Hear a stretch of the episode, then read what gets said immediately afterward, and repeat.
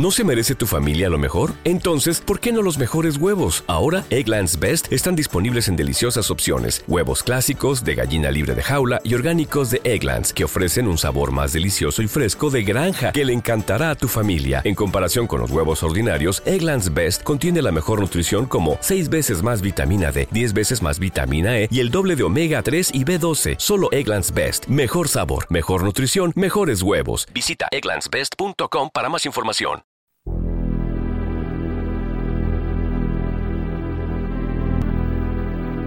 Secretos de un emprendedor presenta.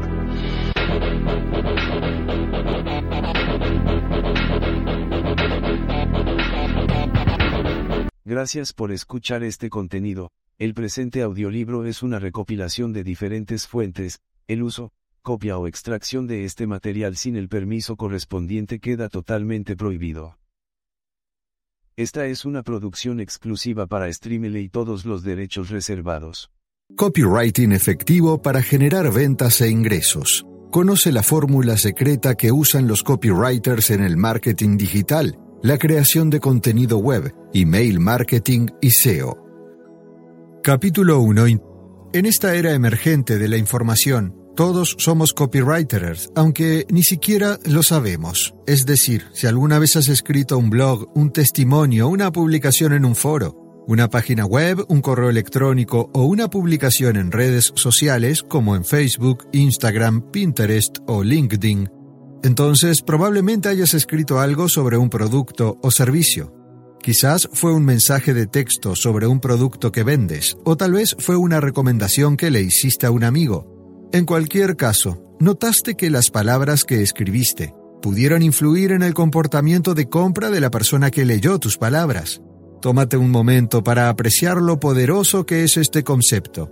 Escribiste algo en un teclado en una ciudad y tu conocido, que quizás vive a cientos de millas de distancia, leyó tu mensaje de texto y decidió separarse de su efectivo ganado con tanto esfuerzo y comprar el producto que recomendaste. Hay un nombre para las personas que realizan este tipo de actividad. Una persona que escribe un texto persuasivo diseñado para convencer a un consumidor para que compre un producto se llama copywriter publicitario. Entonces, lo sepas o no, probablemente ya seas un copywriter. Además, si alguna vez te has registrado en un sitio web, has descargado un libro electrónico o comprado un dispositivo en línea, entonces has estado sujeto a las palabras encantadoras de un escritor u otro. De hecho, no importa dónde mires, en el mundo real u online, ves palabras, muchas, muchas palabras, y cada palabra de cada oración que leíste fue cuidadosamente seleccionada por un copywriter, cuya única intención era captar tu atención y convencerte de que su producto es digno de tu dinero. Mientras paseas por el centro comercial o local o navegas por el ciberespacio, Espero que la importancia de este conjunto de habilidades, copywriting publicitario, sea clara para ti. Aunque la historia de copywriting se remonta a siglos atrás, la habilidad es solicitada ahora más que nunca. ¿Por qué? Porque ahora hay más personas alfabetizadas en la Tierra que antes. Hace solo unas décadas el copywriting publicitario consistía principalmente en crear contenido cautivador para publicaciones impresas como periódicos y revistas pero Internet ha traído una abundancia de medios publicitarios y nuevos consumidores internacionales, todos esperando devorarlo. Si bien el medio puede haber cambiado, las reglas siguen siendo las mismas, porque las reglas del copywriting son intemporales. Entonces, si trabajas en cualquier tipo de industria que usa la palabra escrita, te debe interesar desarrollar este conjunto de habilidades.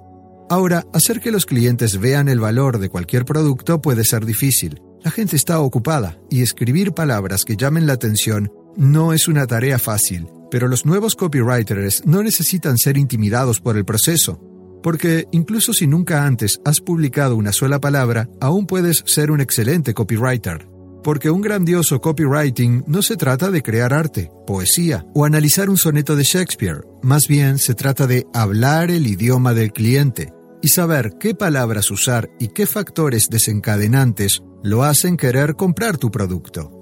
Un copywriter no necesita ser un maestro de las palabras.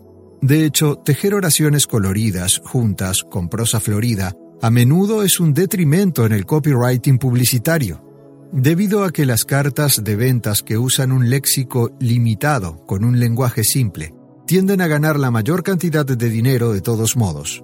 El truco para escribir un anuncio que venda es aplicar las fórmulas que los copywriters profesionales han estado desarrollando durante siglos. Hasta hace muy poco solo conocerías estos trucos si trabajaras en una agencia de publicidad o pasaras largas horas probando varias tácticas de marketing. Pero en este audiolibro hemos intentado conjeturar los aspectos más importantes de esta empresa y dividir estas técnicas en ejercicios fácilmente digeribles. Cuando aprendes a detectar los desencadenantes de compra innatos del subconsciente humano, entonces la tarea del copywriter de textos publicitarios es realmente fácil y divertida. ¿Estás listo para comenzar? Toma un poco de café y exploremos el maravilloso, extraño mundo del copywriting publicitario.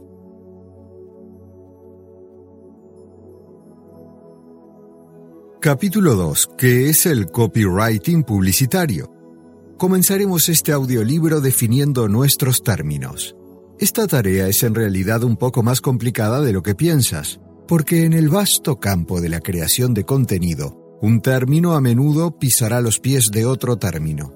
Y hasta los ejecutivos de la industria a veces usan términos incorrectamente. Esto se debe en parte al hecho de que los términos en cuestión se ven y suenan bastante similares, copy, copywriter, copy editor, content writer and copywriter. ¿Ves lo que quiero decir? Definamos cada uno de estos términos ahora. ¿Qué es un copywriter publicitario? Un copywriter publicitario es una persona que escribe texto para anunciar u otro material de marketing. Su objetivo es componer un mensaje persuasivo que incita al consumidor objetivo a realizar una acción, esta acción puede implicar comprar un producto, descargar un libro electrónico, registrar un sitio web, compartir un enlace, hacer una llamada telefónica, etcétera, etcétera. Así, el copywriting publicitario es el arte y la ciencia de convertir las palabras en ventas. Se trata de llamar la atención de un público específico y motivarlos a hacer algo. Se trata de producir un mensaje creativo, efectivo y evocador diseñado específicamente para persuadir y vender. Por lo tanto, es una herramienta esencial para cualquier negocio, ya que busca correr la voz sobre tu producto o servicio. ¿Qué es un copy o anuncio? El término copy se refiere a los elementos textuales en una pieza de material de marketing. Por ejemplo, cuando te refieres a un copy en una revista, generalmente te refieres a las palabras que cubren los anuncios en sus páginas más interesantes. Si tú eres un vendedor online y te refieres a el copy en un sitio web, generalmente estás hablando del texto HTML que contiene las palabras en cada página web. El término copy suele ser sinónimo del término palabras. Los copywriters son las personas que producen estas palabras, o para decirlo de otra manera, los copywriters producen palabras. Ese es tu trabajo. ¿Qué es un copy editor? Un copy editor o editor de contenido es una persona que revisa el texto antes de su publicación. A menudo se paga a un editor para que busque errores gramaticales u ortográficos, pero también se les puede pedir que busquen errores técnicos específicos de la industria en un documento. Aunque las palabras suenen similares, un editor de contenidos generalmente no es un copywriter. Recuerda, el trabajo de un copywriter es escribir palabras que te convenzan de comprar algo, pero el trabajo del editor es encontrar errores en un documento. Los términos copy editor, copy reader y proofreader, corrector de pruebas, son bastante comparables y a menudo se usan como sinónimos. ¿Qué es el copyright? Copyright con una R suena como la palabra copywriter o write con una W en inglés, pero en realidad las palabras no están relacionadas. La palabra copyright se refiere al derecho legal de imprimir, vender o reproducir una obra literaria o artística. Por ejemplo, si tienes los derechos de autor de la novela Harry Potter y la piedra filosofal, eso significa que tienes derecho a imprimir y vender este libro, y serías rico de hecho. ¿Qué es un content writer? Un content writer o creador de contenido es una persona que crea o produce contenido. Esto puede ser en forma de una publicación de blog, video de YouTube, página web, manual de instrucciones, boletín electrónico, etc. Un creador de contenido es a menudo un copywriter experto, pero también pueden especializarse en otras tareas creativas como investigación de antecedentes, fotografía, optimización de motores de búsqueda SEO o incluso edición de videos. Algunos creadores de contenido también son copywriters, pero la mayoría no lo son. Entonces revisaremos una última vez. Un copywriter es una persona que produce palabras que intentan venderle algo. Idealmente, él convierte las palabras en dinero, que es lo que más nos preocupa en este audiolibro.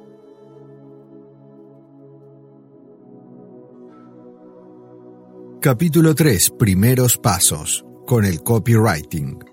Entonces, ahora que tenemos nuestros términos claros, comencemos a aprender cómo escribir un buen copy, es decir, cómo ser un buen copywriter. El arte y la ciencia del copywriting publicitario se ha practicado durante siglos, pero con el advenimiento de la era de la información, el conjunto de estas habilidades tiene mucha más demanda ahora que antes.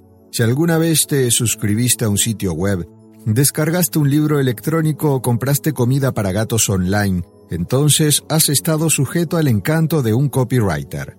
Hay buenos y malos copywriters en este mundo, al igual que con cualquier otra habilidad, así que hablemos sobre cómo ser uno bueno. ¿Qué es un buen copywriting publicitario? Hay una gran diferencia entre un copy regular y uno bien elaborado. El copywriting efectivo no requiere que golpees a una persona con tu mensaje. Tampoco implica crear una exhibición textual llamativa de mayúsculas mal colocadas y tipos de letra en negrita. Por el contrario, un buen copy se trata de componer un mensaje persuasivo que se base en tu propio mérito sin un exceso de lenguaje de ventas. Recuerda, el copywriting publicitario es un arte y una ciencia, entonces, como con cualquier tipo de escritura humana, es imposible cuantificar exactamente por qué un párrafo es bueno mientras que otro es malo. También hay un elemento subjetivo, por supuesto, pero a continuación hemos enumerado algunas reglas para que puedas comenzar a producir copies, anuncios excelentes. Regla 1. Un buen copy va dirigido a un público específico. En última instancia, un copy correctamente orientado caerá sobre los ojos de un público específico. Por lo tanto, tu objetivo es escribir y promocionar tu contenido, de tal manera que te asegures de que tu mercado objetivo responderá a él. Debido a esto, la investigación de mercado es a menudo el primer paso en el copywriting publicitario. Trabaja duro para evaluar a tus clientes y mantener un perfil demográfico de tu consumidor objetivo. Nuestro objetivo principal en el marketing es hacer publicidad en lugares donde podemos encontrar nuevos clientes, que son similares a los actuales clientes que pagan. Regla 2. Una buena escritura se dirige a los clientes como tú, no como nosotros. Tenga cuidado con el lenguaje que usas cuando te comunicas con tu audiencia. No suenes abiertamente profesional en tu material de marketing y evita hacerlo en tercera persona. En cambio, escribe en un tono de conversación en primera o segunda persona. Escribir en este estilo a menudo ayuda a conectar los puntos principales en tu copy a eventos relacionados en la vida de tu lector. La palabra nosotros es típicamente una mala forma en el mundo del copywriting publicitario. ¿Por qué? Debido a que tus lectores están interesados en saber de ti, no de nosotros. Además, tienen la misma curiosidad de saber acerca de sí mismos usando la palabra tú. Por lo tanto, habla sobre tus problemas, tus necesidades, tus deseos, tus recuerdos y tu futuro. Todo el copy que escribas debe estar relacionado con tu posible cliente potencial.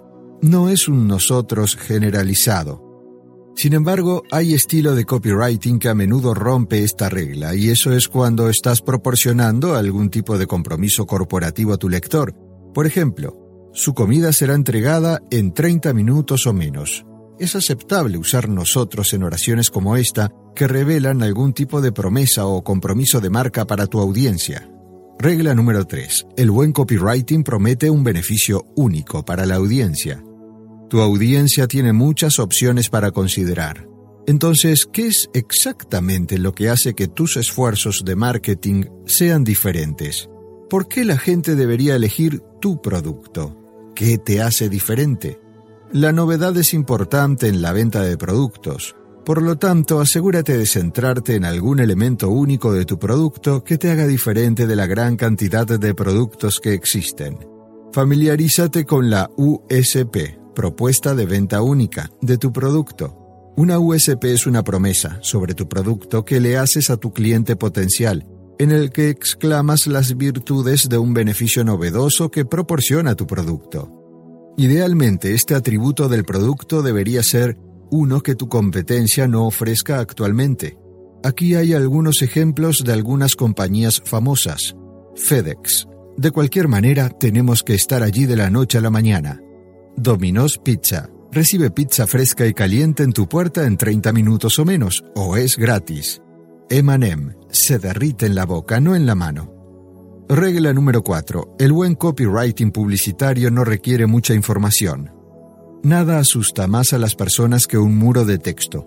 Nuestras vidas están tan ocupadas y simplemente no tenemos tiempo para revisar cada presentación de marketing buscando el mejor trato.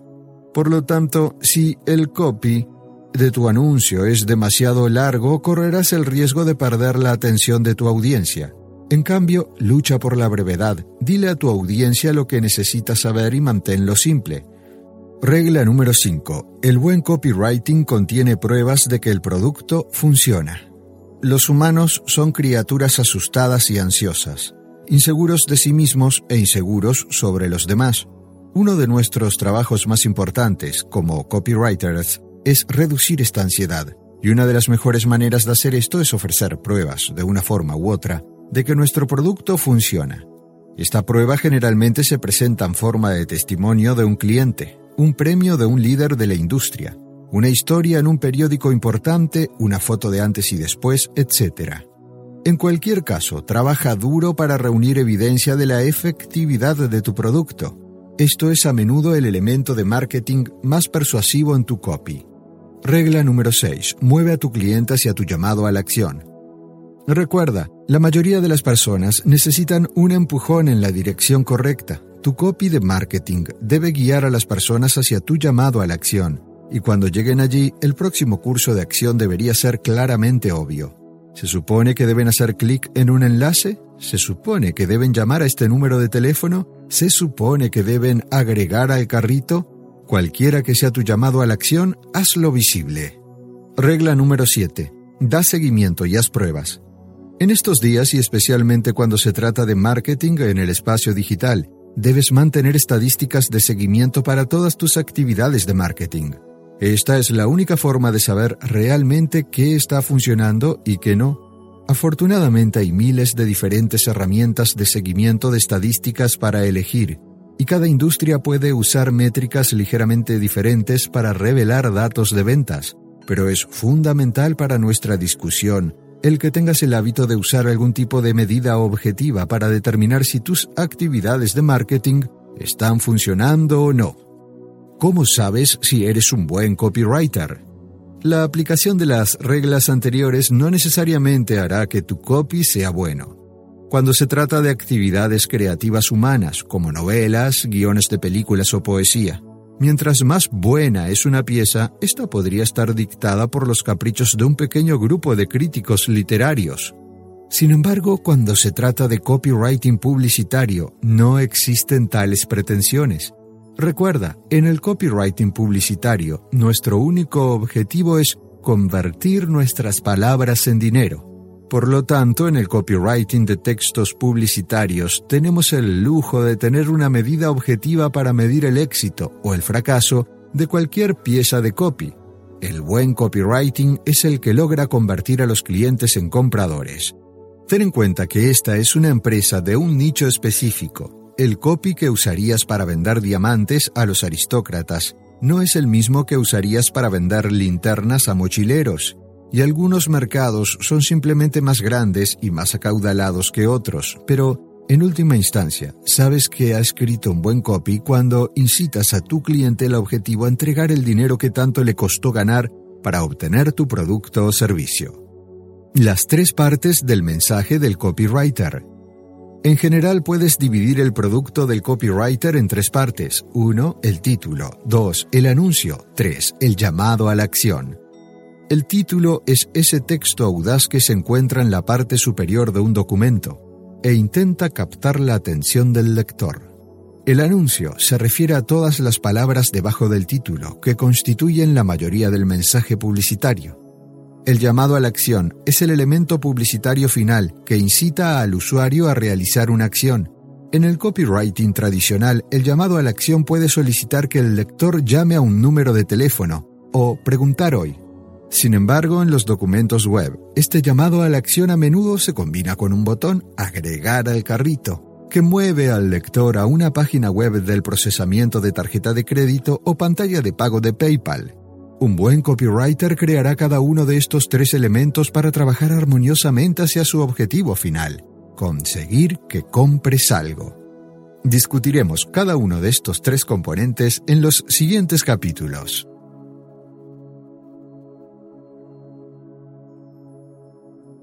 Capítulo 4. El título. Ve a tu sitio web de noticias favorito y mira los anuncios que se muestran al costado. Desenfoca un poco tus ojos de modo que el texto se vea borroso y simplemente bordea su campo de visión. Eso resume cómo la gente realmente ve tu copy publicitario. La mayoría de las personas no pasan mucho tiempo leyendo anuncios publicitarios, por supuesto. No prestan mucha atención a los anuncios de periódicos o revistas, anuncios de Facebook, anuncios de televisión o cualquier otro anuncio en su vida. Entonces, ¿por qué tu anuncio debería ser diferente? ¿Qué puedes hacer para llamar la atención del lector? Ahí es donde entra el título, tan importante. El trabajo principal del encabezado es atraer a los lectores para que tomen una pausa y echen un vistazo al copy del anuncio también.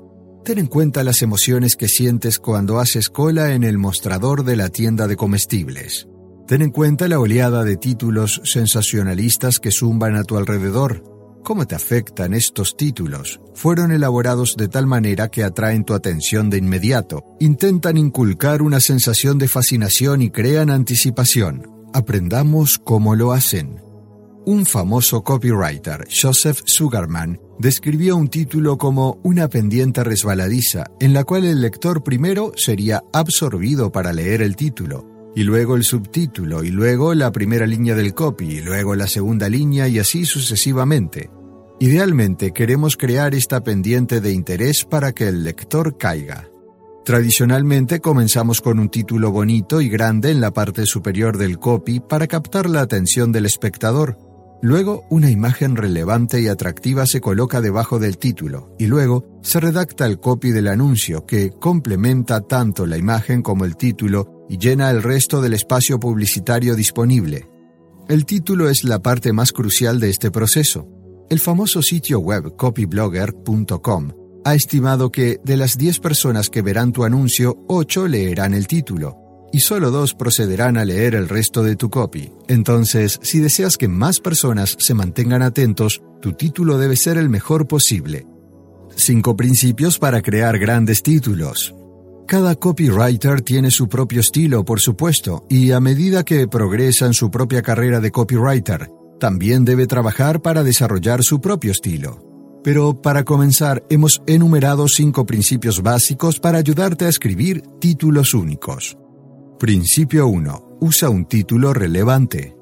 Hacer que los visitantes vengan a tu anuncio no es suficiente. Muchos vendedores jóvenes pueden probar trucos para que la gente haga clic en un botón o realice una acción escribiendo no hagas clic en este botón en el título del anuncio, pero esto es un truco. Incluso si su pequeño truco logra que el 90% de su tráfico haga clic, la audiencia no hará ninguna acción después de llegar a su página, como por ejemplo comprar su producto. La razón es que el copywriting de tu anuncio no se relaciona con los deseos de tu público objetivo, que en realidad podría necesitar tu producto. Por lo tanto, nuestro objetivo en el copywriting publicitario no es atraer a todos los ojos posibles, más bien queremos conducir el tráfico que realmente convierte. Es por eso que debemos usar un título relevante. Principio 2. Háblale a tu público objetivo. Parte de nuestro trabajo como copywriters es filtrar a los lectores no interesados. Esto se realiza creando un título dirigido a un grupo específico de personas que se sentirán atraídos por su producto o servicio. Por lo tanto, no tengas miedo de agregar una cantidad de especificidad a tu copy de título. Principio 3. Usa los números. Uno de los trucos más antiguos y más efectivos para llamar la atención es utilizar números en tu título. Por razones desconocidas, las personas se sienten atraídas por los valores numéricos en el copy del anuncio. Aquí hay unos ejemplos. Las 5 mejores formas de obtener ingresos pasivos en línea. Los 10 alimentos cetogénicos más fáciles de cocinar este verano. 20 formas de ganar dinero con Instagram. Incluso puedes usar números dos veces en tus títulos, por ejemplo. Las 5 mejores formas de obtener ingresos pasivos, hasta mil dólares por mes. Los 15 alimentos cetogénicos para cocinar esta Navidad en solo 15 minutos. Las 25 formas más rápidas de ganar dinero con Instagram en 15 minutos por día. Los arreglos numéricos como estos pueden ser extremadamente efectivos, y considera que las personas parecen responder mejor a números impares, como el 97, ni siquiera a números como el 98. Principio 4. Añadir adjetivos favorables. Después de leer el título inicial, los clientes siempre se preguntan, ¿por qué debería leer más? Para responder esta pregunta, tu título debe usar adjetivos que describan el beneficio de continuar leyendo tu copy. Por ello, usa adjetivos beneficiosos como más fácil, más rápido, útil, eficaz y asequible. Principio 5. Haz una pregunta. Este truco a menudo funciona mejor en el subtítulo. Un subtítulo adecuado agrega interés y valor al título y tu copy. Hace que el título se vea mejor. La mayoría de las personas escanea el copy para averiguar si proporciona la información que está buscando o si puede resolver su problema. Por lo tanto, escribe el subtítulo en forma de una pregunta para que los lectores puedan ver qué respuestas obtendrán en el copy. La fórmula de las cuatro U para la creación de títulos. Ahora te presentaremos una técnica popular de titulares llamada la forma de las cuatro U. Puede hacer maravillas en tu título y mejorar las probabilidades de que tu audiencia realmente lea tu copy. Esta fórmula contiene cuatro elementos, cada uno de los cuales comienza con la letra U al componer el título intenta hacerlo. 1. Útil. Piensa en el contenido que lees en un día típico, mientras te desplazas por Facebook o revisas tu correo. ¿Qué contenido prefieres o cuál despertó tu interés? Para encontrar tu audiencia debes comprender qué es lo más útil para ellos. De esta forma sabrás dónde están y podrán identificar los problemas y ofrecer soluciones. 2. Único. La singularidad es fundamental, porque si la audiencia ya conoce la información o los beneficios que estás ofreciendo, no se molestarán en leer tu copy. Piensa en esto. Cuando buscas en Google y en 10 ventanas emergentes de enlaces similares, tendemos a hacer clic en el más exclusivo. ¿Por qué? La respuesta es que los títulos inusuales hacen que el copy sobresalga más, entonces, si puedes hacer algo para agregar novedad a tu título, considera probarlo. 3. Ultra específico. Es posible que tu título sea útil y único, sin ser lo suficientemente específico. Sin embargo, cuanto más específico sea tu título, más valioso será. Los titulares altamente específicos a menudo funcionan porque el público sabe exactamente lo que está recibiendo. Aquí hay algunos ejemplos de títulos ultra específicos. Los tres ejercicios de levantamiento de pesas que nunca debes hacer más de una vez por semana. 5 nueve herramientas de software para profesionales del marketing en redes sociales. La guía de 10 pasos para establecerte como copywriter de viajes. 4. Urgente. Hay tanta información en el mundo para que los humanos la asimilen y por lo tanto estamos en constante competencia por la atención de nuestros lectores. El copywriter inteligente generará urgencia en su título para obligar a la audiencia a realizar la acción de valor. El factor de urgencia obliga al lector a considerar nuestra oferta en el momento, en lugar de posponerla hasta el día siguiente, cuando ya se han olvidado de nosotros. Entre las cuatro U, esta última urgencia es la más difícil de insertar en tus títulos. Aquí hay algunas palabras que pueden ayudar a transmitir esta emoción, rápido, instantáneamente, finalmente, al final, alerta. Usar palabras como estas agregan una sensación de prisa al texto, y emplear esto junto con las otras cuatro U te ayuda a crear mejores títulos. Recuerda, el propósito de esta fórmula es proporcionar a tu audiencia soluciones útiles, urgentes y ultra específicas para sus problemas. Estos son los tipos de títulos que tienden a ser más efectivos online Tres técnicas para la generación rápida de títulos. Ahora, para que tu cerebro funcione, a continuación enumeraré tres de mis atajos de títulos favoritos. Estas son las tres técnicas de referencia que debes considerar cuando te sientes por primera vez a redactar un texto. Técnica 1. Hacer una lluvia de ideas. En este método nos sentamos y generamos tantos títulos atractivos como podemos, tan rápido como podemos. De hecho, puede generar algunos buenos títulos a través de esta manera de flujo de conciencia, y también obtendrás muchos títulos malos. Pero el punto no es pensarlos demasiado, solo queremos tener lápiz a papel y hacer una lluvia de ideas sobre algunos títulos. Aquí hay algunos ejemplos que se me ocurrieron. Título 1. Cómo escribir un buen copy. Título 2. Cómo escribir un copy que aumente las ventas. Título 3. Cómo este titular genera 10 mil dólares cada mes. Título 4. Tres trucos de copywriting para duplicar tus ventas. Título 5. Mi fórmula favorita de todos los tiempos para escribir títulos. No lo hagas difícil, simplemente queremos obtener de 5 a 10 títulos en papel lo más rápido posible y luego nos sentamos y elegimos el título más atractivo de ese grupo, para luego preguntarse, ¿cómo podría mejorar este titular? Técnica 2. Mira las reseñas de productos de los usuarios de Amazon. En este método podemos utilizar Amazon para crear grandes títulos. Si estás vendiendo un producto en un nicho en Amazon, busca los productos de la competencia y lee sus comentarios notarás que las reseñas en Amazon pueden recibir votos positivos y votos negativos. Por lo tanto, busca las opiniones más votadas y toma prestadas ideas para tus títulos desde aquí. Un ejemplo de una reseña de Amazon podría ser, He leído muchas cosas sobre el trabajo independiente, pero esta guía respondió a mis preguntas. Es un sistema completo, paso a paso. Es la única guía que realmente uso y me ayudó a comenzar mi carrera como copywriter independiente. Esta es una buena reseña de Amazon y podemos derivar buenas líneas de esta cita como, esta es la única guía independiente que realmente usarás. Sigue este libro electrónico paso a paso y obtiene tu primer trabajo como freelancer. Un sistema completo para comenzar tu carrera de copywriter independiente de la manera correcta. Técnica 3. Ver qué sitio web está rankeado en Google. Un tercer atajo para obtener grandes títulos es simplemente analizar los títulos de los 10 mejores resultados en Google.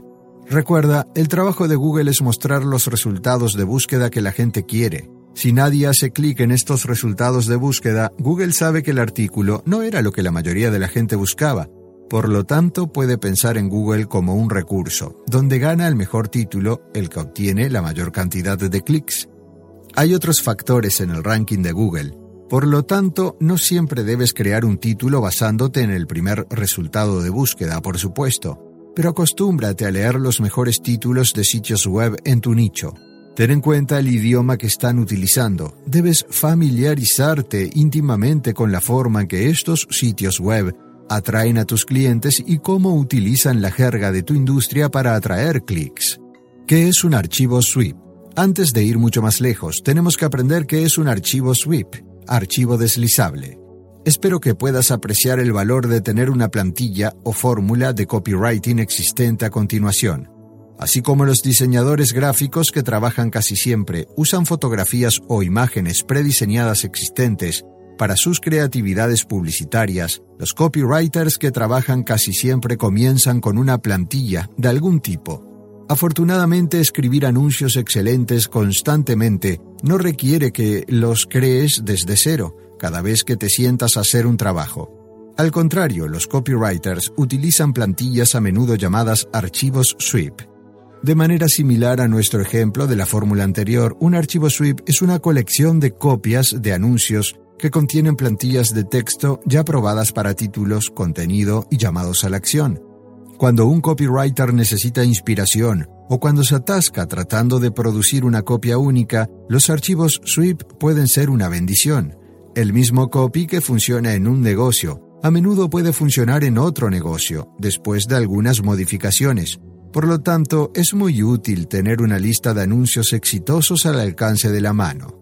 Como buen copywriter, debes hacer que sea parte de tu trabajo mantener constantemente una biblioteca de archivos sweep a lo largo de tu carrera. Además, debes revisar estos archivos repetidamente, de modo que sus mensajes se conviertan en una parte de tu cerebro y hacer referencias a las tácticas que usan se convierte en una segunda opción. No importa para qué industria termines escribiendo, siempre debes agregar a tu biblioteca archivos SWIP. Aquí hay algunos consejos para recopilar archivos magníficos. Explora las plataformas en línea donde los competidores obtienen la mayor parte de su tráfico. Mira sus anuncios webs y toma nota de los anuncios que parecen estar trabajando bien. Toma unas capturas de pantalla y guárdalas en una carpeta. Siempre presta atención a las tendencias de la industria Especialmente ten en cuenta lo que los grandes anunciantes están escribiendo en sus anuncios este año. Toma nota de los anuncios que aparecen una y otra vez en tus feeds de Facebook o en sitios web populares. Si un anuncio se muestra con frecuencia, esto significa BetMGM has an unreal deal for sports fans in Virginia. Turn $5 into $150 instantly when you place your first wager at BetMGM. Simply download the BetMGM app and sign up using code Champion150. Then, place a $5 wager on any sport. You'll receive $150 in bonus bets, regardless of your wager's outcome. And if you think the fun stops there, the King of Sportsbooks has plenty of surprises in store. Check out daily promotions, same game parlays, live bets, and so much more. Download the app in Virginia today and get $150 in bonus bets instantly from your first wager only at BetMGM. BetMGM and GameSense remind you to play responsibly. See BetMGM.com for terms. 21 plus only, Virginia only. New customer offer, subject to eligibility requirements. Rewards are non withdrawable bonus bets that expire in seven days. Please gamble responsibly. Gambling problem? Call 1 800 Gambler. Promotional offer not available in Washington, D.C. ¿Te preocupas por tu familia? Entonces, ¿por qué darles solo huevos ordinarios cuando pueden disfrutar de lo mejor? Eggland's Best, los únicos huevos con ese delicioso sabor fresco de granja, además de la mejor nutrición, como 6 veces más vitamina D, 10 veces más vitamina E y 25% menos de grasa saturada que los huevos regulares, además de muchos otros nutrientes importantes. Así que, dales los mejores huevos. Eggland's Best, mejor sabor, mejor nutrición, mejores huevos que las personas probablemente estén haciendo clic en él.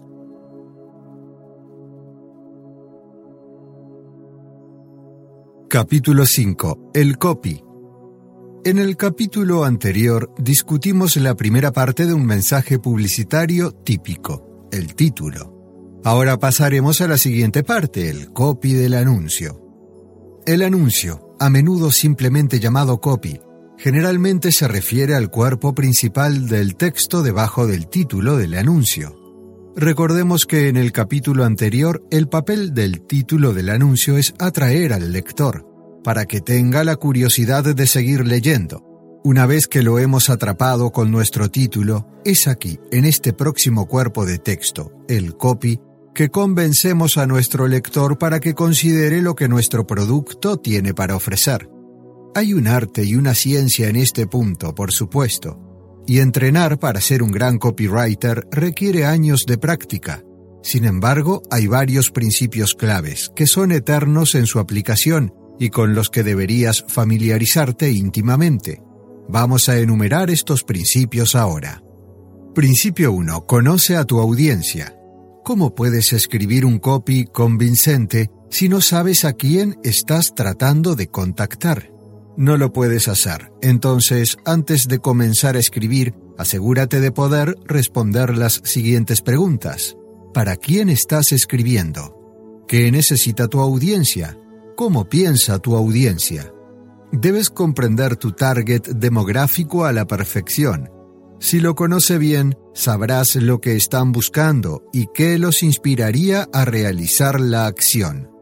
Para entrar en el espacio de cabeza correcto, integra el comprador tipo en tu copy.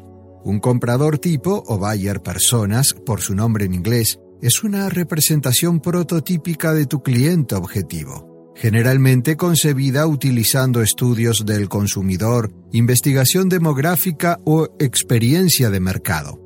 Para comenzar a crear una imagen del comprador, hazte una serie de preguntas que revelen tus antecedentes y tu modo de vida. ¿Cuál es tu rutina diaria? ¿Cuál es tu trabajo? ¿Qué ideas y objetivos tiene? ¿Qué desafíos enfrenta? cuáles son sus preferencias de compra. Conocer estos elementos sobre tu target demográfico revelará información abundante y valiosa que puedes utilizar para generar anuncios de manera más efectiva. Principio número 2. Comprende la diferencia entre las características del producto y los beneficios del producto. Antes de sentarte a escribir sobre tu producto, hay algunas preguntas sobre tu producto que debes estar preparado para responder. Pregúntate. 1. ¿Qué palabras usaré para captar la atención de mi lector? 2. ¿Qué hará que mi anuncio se destaque de los anuncios de la competencia? 3. ¿Cuáles son los beneficios que ofrece mi producto en comparación con otros en mi nicho? 4. ¿Cómo sabré si estoy logrando convencer a mi lector? 5. ¿Qué métricas estaré rastreando Tómate el tiempo para familiarizarte con el valor que tu producto tiene para ofrecer a tus consumidores. Describe los beneficios de tu producto usando términos claros y de tal manera que tu usuario esté convencido de que ningún otro producto es mejor que el tuyo. Cuantos más beneficios tenga tu producto, más valor proporcionará a tu cliente. A menudo los copywriters cometen el error de confundir las características de un producto con los beneficios del producto, pero hay una gran diferencia entre características y beneficios. Las características de un producto son como las características de tu rostro, como tus ojos, nariz y oídos. Pero estas características tienen beneficios. Por ejemplo, los ojos te permiten ver los colores del mundo, la nariz es para oler y tu boca es para probar la comida. Simplemente, las características son las características del producto diseñadas en el producto y utilizadas para realizar una función. Y los beneficios del producto son el valor que obtienes de esas funciones.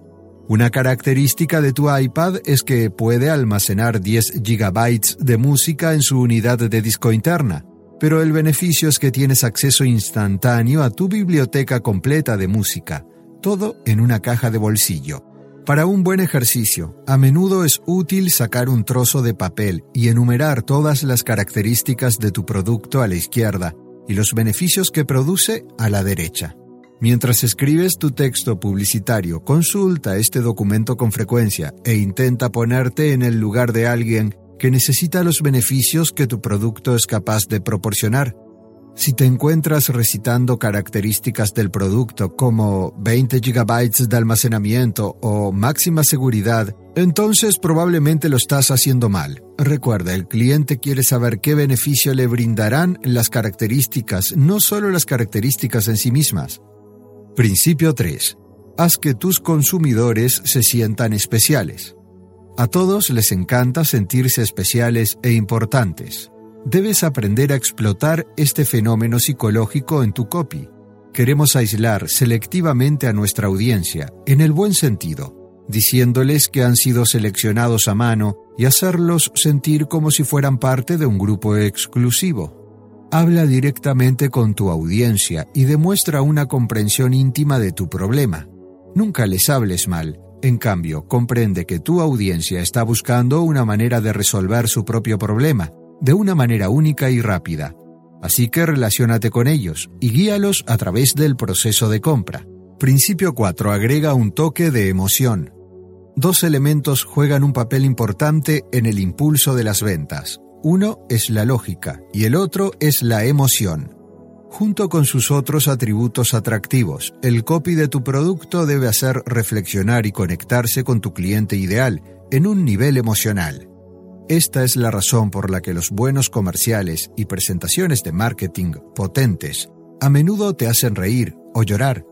Estas pantallas crean momentos emocionantes que han demostrado impulsar negocios. Entonces, con suerte, tu copy dejará una marca en el corazón y la mente de tu audiencia, particularmente cuando tu objetivo es convertir a tus clientes potenciales en clientes duraderos.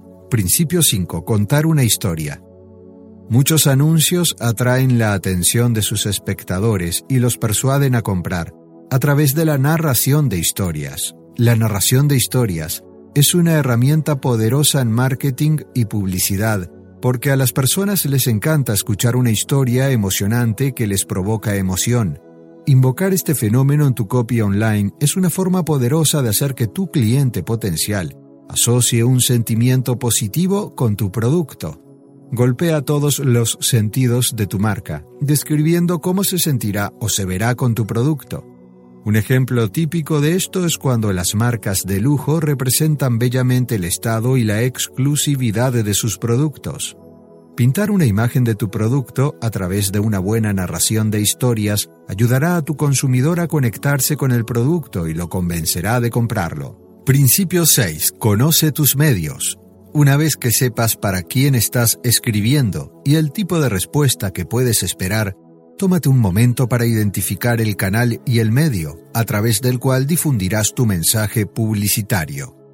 Esto es esencial comprenderlo antes de pasar a escribir tu copy, pero antes de decirte la razón por la cual, primero, veamos la definición de medio y canal. Un medio es como un tubo a través del cual pasa tu copy. Los ejemplos incluyen noticias impresas, radio o publicidad web online. Un canal es el entorno o la plataforma en la cual tu cliente potencial recibe tu copy, como a través de las redes sociales, sitios web de noticias o dispositivos móviles. Comprender el canal y el medio es importante, porque esto agrega un elemento de especificidad al copy. Piénsalo de esta manera. Escribir un copy para la radio es diferente a escribir un copy para una publicación de Instagram que al mismo tiempo es diferente a escribir un copy para la página de inicio de un sitio web, y asimismo es diferente escribir un copy en un mensaje de correo electrónico, etc. Cada dominio es alterado por el propio dominio, así que mantente al tanto de tu medio y canal durante todo el proceso de copywriting. Específicamente, comprende que las personas tienen diferentes estados mentales y niveles de atención a medida que digieren la información, por ejemplo, el anuncio publicitario que escribirías para un programa público de talk radio es diferente del anuncio que colocarías en la página de presentación del sitio web. Principio 7. No escribas copies aburridos o confusos. La gente no presta atención a los copies que no son atractivos o útiles. En última instancia, es el valor que ofrece lo que determina el éxito de tu negocio. Esto también se aplica al copywriting publicitario. Evita comentarios etéreos o bromas existenciales. Al contrario, trabaja duro para transponer de manera sucinta y clara el valor de tu producto en palabras claras y convincentes. Principio 8. Utiliza el poder de las palabras. Las palabras tienen una increíble cantidad de poder y es importante tener en cuenta este poder cada vez que te sientas a escribir. Los sinónimos pueden transmitir significados similares, pero su influencia psicológica puede ser completamente diferente. Por ejemplo, toma las palabras triste y devastado y piensa en la diferencia entre ellas. La palabra devastado es un término más pesado y denota más que la simple melancolía diaria.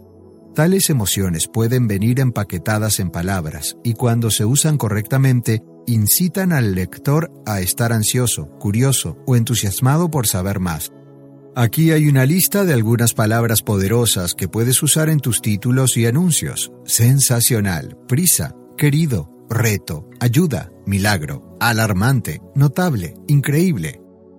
Aquí hay algunas palabras que fomentan la inclusión. Unirse, vamos, hazte miembro, conviértete en un experto, sé uno de los pocos, Aquí hay algunas frases que implican exclusividad, ofertas exclusivas. Sé nuestro beta tester, solo para miembros, disponible solo para suscriptores, únicamente por invitación. Consíguelo antes que los demás. Principio 9. Diles por qué deberían escucharte. Tienes que dar a la gente una razón para escuchar tu mensaje. Para lograr esto, los copywriters a menudo recurrirán a la autoridad, recurrirán a datos de investigación o confiarán en el respaldo de celebridades. Mientras escribes tu copy, ponte en el lugar del lector y sigue preguntándote, ¿por qué la gente debería seguir lo que digo? ¿Por qué deberían escucharme? ¿Por qué la gente debería tomar mi sugerencia? ¿Cómo hará mi producto para que las personas sean más felices o más saludables? cómo mi copy hará que las personas estén más interesados en mi oferta. ¿Qué problemas comunes o complejos resolverá o evitará mi copy? Principio 10. Escribe para un prospecto objetivo. En definitiva, estamos escribiendo para una persona, no es para un grupo o una multitud.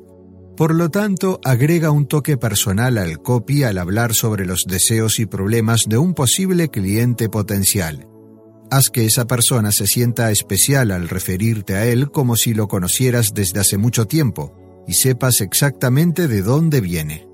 Principio 11. Siempre rompe tu copy. Nunca publiques un muro de texto. Un muro de texto es un párrafo de copia, que simplemente contiene palabras, sin saltos de línea, texto en negrita, cursiva o viñetas. Esto no es divertido para los lectores. A los lectores les gusta que el texto se divida en grupos lógicos, destacar en negrita palabras importantes y usar una fuente interesante cuando sea apropiado. Usa oraciones cortas y concisas. Escribir líneas cortas no significa perder información sobre tu producto. Si deseas que tu copy se venda, debes escribir sus beneficios más esenciales de manera inteligente y en pedazos pequeños. Mientras escribes, imagina siempre que tu lector tiene prisa. ¿Qué leería alguien apurado? ¿Un vasto muro de texto que parece salido de un libro de texto de biología de la universidad? No lo creo. Tu mensaje debe estar contenido en un copy que sea ligero y fácil de digerir. Pequeños fragmentos de texto facilitan a tus clientes navegar a través de tus palabras y aprovechar al máximo la información en el menor tiempo posible. Principio 12. Crea un sentido de urgencia. Vender con anuncios se trata de cambiar la opinión de una persona sobre un producto, de debo tener eso a debo tener eso ahora. Como escribió Charles Bukowski, no hay nada peor que demasiado tarde. Los humanos son criaturas reacias a la pérdida y odian perder un buen trato, particularmente en las cosas que más quieren. Aprovecha este fenómeno con tu copy y empuja a tu audiencia hacia la compra. Por lo general, en los sitios web, esto se hace agregando una cuenta regresiva animada, pero incluso en el marketing más tradicional, los plazos se utilizan muy seguido como la venta termina el domingo o solo disponible el Black Friday. En cualquier caso, recuerda siempre que crear un sentido de urgencia a menudo estimula a las personas a tomar acción. Principio 13. Agrega credibilidad con hechos y estadísticas. Los hechos y los datos estadísticos visuales hacen que tu copy sea convincente y agregan credibilidad a su contenido. Los datos y las estadísticas particularmente interesantes son una de las mejores maneras de ganar la confianza del consumidor. Insertar datos y estadísticas mejorará la autoridad de tu copy y te presentará como un experto. Principio 14. Construir pruebas sociales. Supongamos que estás buscando productos online y te encuentras con dos productos de la competencia. Un producto tiene miles de críticas positivas, de verdaderos admiradores, y el otro producto fue recién lanzado ayer y no tiene comentarios. ¿Qué productos crees que obtendrá más ventas hoy? Como todos sabemos, el producto con más reseñas generalmente gana. El cerebro tiene preferencia, seguir el comportamiento de la multitud en casi cualquier circunstancia. Este es el comportamiento natural del consumidor. Las reseñas y calificaciones del sitio web son la mejor forma de tu presencia social online. La presencia social online a menudo se considera el motivador más poderoso en la decisión de compra. Y para nuevos productos puede ser la característica más difícil de obtener.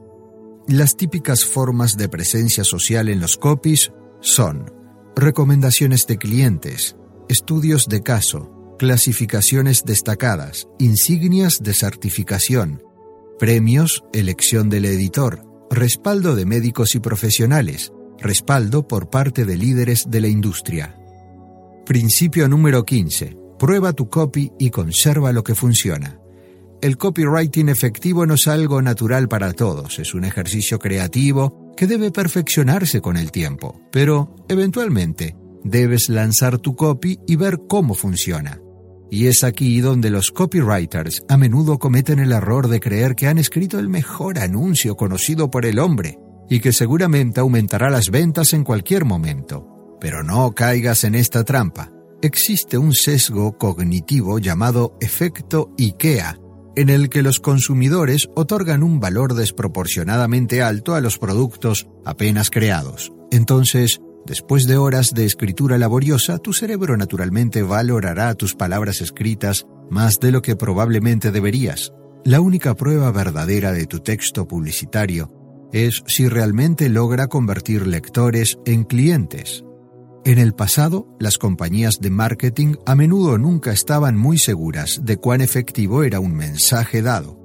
Aún así, hasta el día de hoy, la efectividad de los anuncios que aparecen en los medios tradicionales, como la televisión y la radio, a menudo solo se puede medir por medios indirectos, pero gracias al advenimiento de las métricas de publicidad online, medir la tasa de conversión de un anuncio web es más fácil y bastante cuantificable. En consecuencia, cuando uno de tus anuncios web no funciona, hay una tendencia a insistir en que el ímpetu de tu falla proviene de fuerzas auxiliares como la mala calidad del tráfico o la oferta. Y de hecho a veces esto es cierto, pero prepárate para considerar que el copy en sí, sí, tu propia pequeña creación, también podría ser la causa.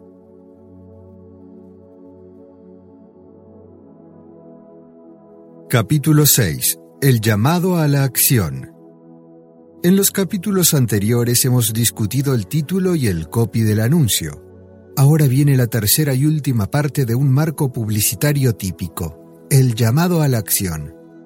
Recuerda que el llamado a la acción es el contenido al final de tu mensaje que le dice al lector o espectador u oyente qué quieres que haga a continuación. Al igual que con todo lo demás en el copywriting publicitario, la naturaleza de la llamada a la acción dependerá del medio en el que estés escribiendo. Si tu anuncio se transmite por radio, entonces el llamado a la acción podría ser un número de teléfono al que debe llamar el oyente. Si estás escribiendo a un correo electrónico, la llamada a la acción suele ser un enlace en el que deseas que el lector haga clic. Si tu copy está en la lista de presentación de un sitio web entonces tu llamada a la acción suele ser un botón en la página, lo que lleva a un formulario web de algún tipo.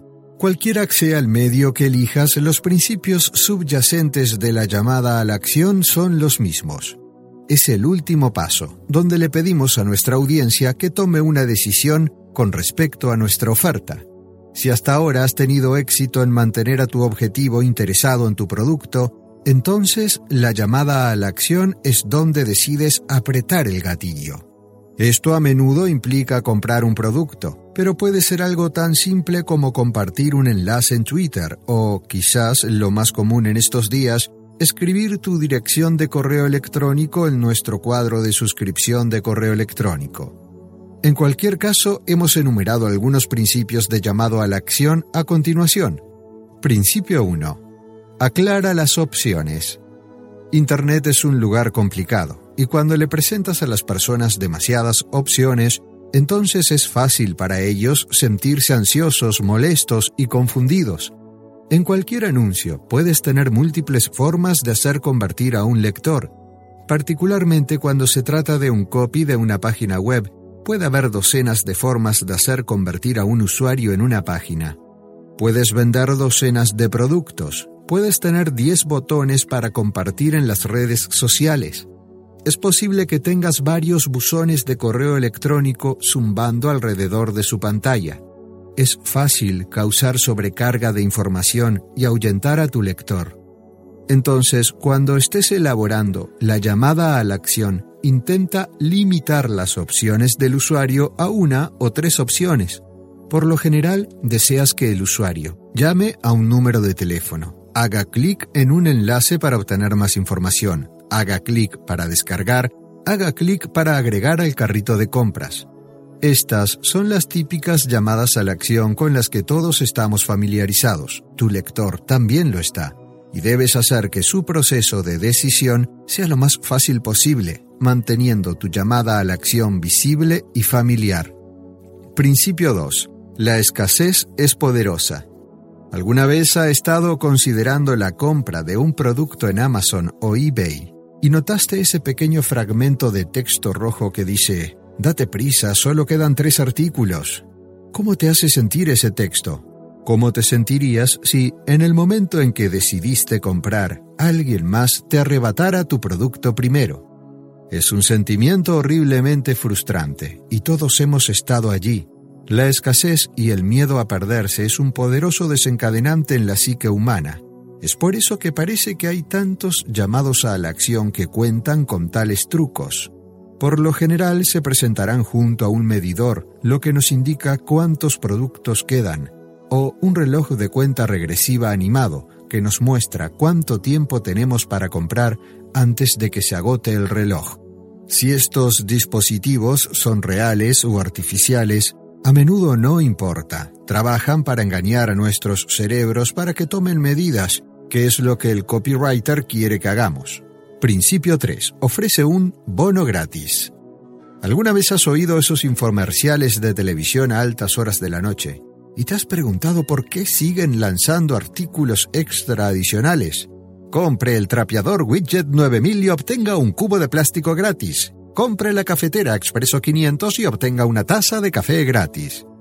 Por alguna razón, agregar bonos adicionales a los productos en el llamado a la acción funciona y puede ser el último dato de persuasión que empuja a tu lector al límite. Principio 4. Use blasfemias ligeras. Algunas investigaciones han demostrado que la inserción cuidadosa de malas palabras en un llamado a la acción genera más ventas. Por ejemplo, la oración Actúa ahora porque este es un trato bastante bueno contiene la palabra maldición y sorprende al lector un poco desprevenido. Este es un truco dependiente del producto, por supuesto. Probablemente nunca usarías malas palabras en un anuncio de anillos de diamantes, pero puede ser útil en otros productos dominados por hombres, como la electrónica y el equipo estéreo. Principio 5. No olvides el llamado a la acción. Puede que te sorprenda al saber que el error más común que vemos en la copywriting de textos publicitarios, y especialmente en el copywriting de contenidos, es cuando el copywriter simplemente no incluye ningún tipo de llamado a la acción. Pregúntate cuántas veces en tu vida te has encontrado desplazándote por una página web solo para llegar al final y no saber realmente en qué se suponía que debías hacer clic.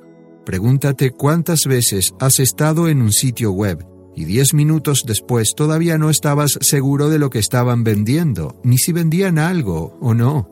El llamado a la acción debe decirle claramente a tu audiencia qué hacer a continuación y lo que obtendrán si siguen tus instrucciones, especialmente en el mundo online. Los copywriters tienden a ser demasiado vagos con sus llamados a la acción y dejan a sus lectores preguntándose en qué hacer clic al final. Como le gusta decir al gran diseñador de experiencia de usuarios, Richard Litter, siempre debemos diseñar como si el usuario estuviera borracho lo que significa que la claridad y brevedad son de suma importancia al elaborar el llamado a la acción.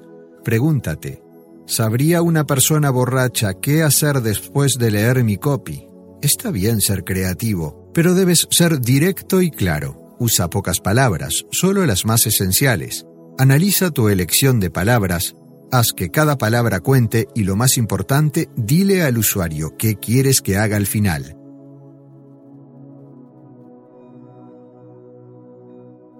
Capítulo 7. Copywriting para correos electrónicos. Como muchos vendedores de Internet te dirán, la construcción de una lista de correo electrónico generalmente se promociona como la mejor manera de llegar a clientes nuevos y existentes. Cuando se configura correctamente, tu brazo de marketing por correo electrónico puede servir como una máquina de venta automatizada que automáticamente y continuamente alimenta a tus clientes con información sobre tus productos. El marketing por correo electrónico convincente comienza por atraer a la audiencia adecuada y comprender qué estilo de escritura genera la mejor respuesta en ellos. Los mensajes de correo electrónico son mucho más íntimos y específicos que la publicidad tradicional, por lo que puedes adoptar un tono más amigable y personal a lo largo del mensaje.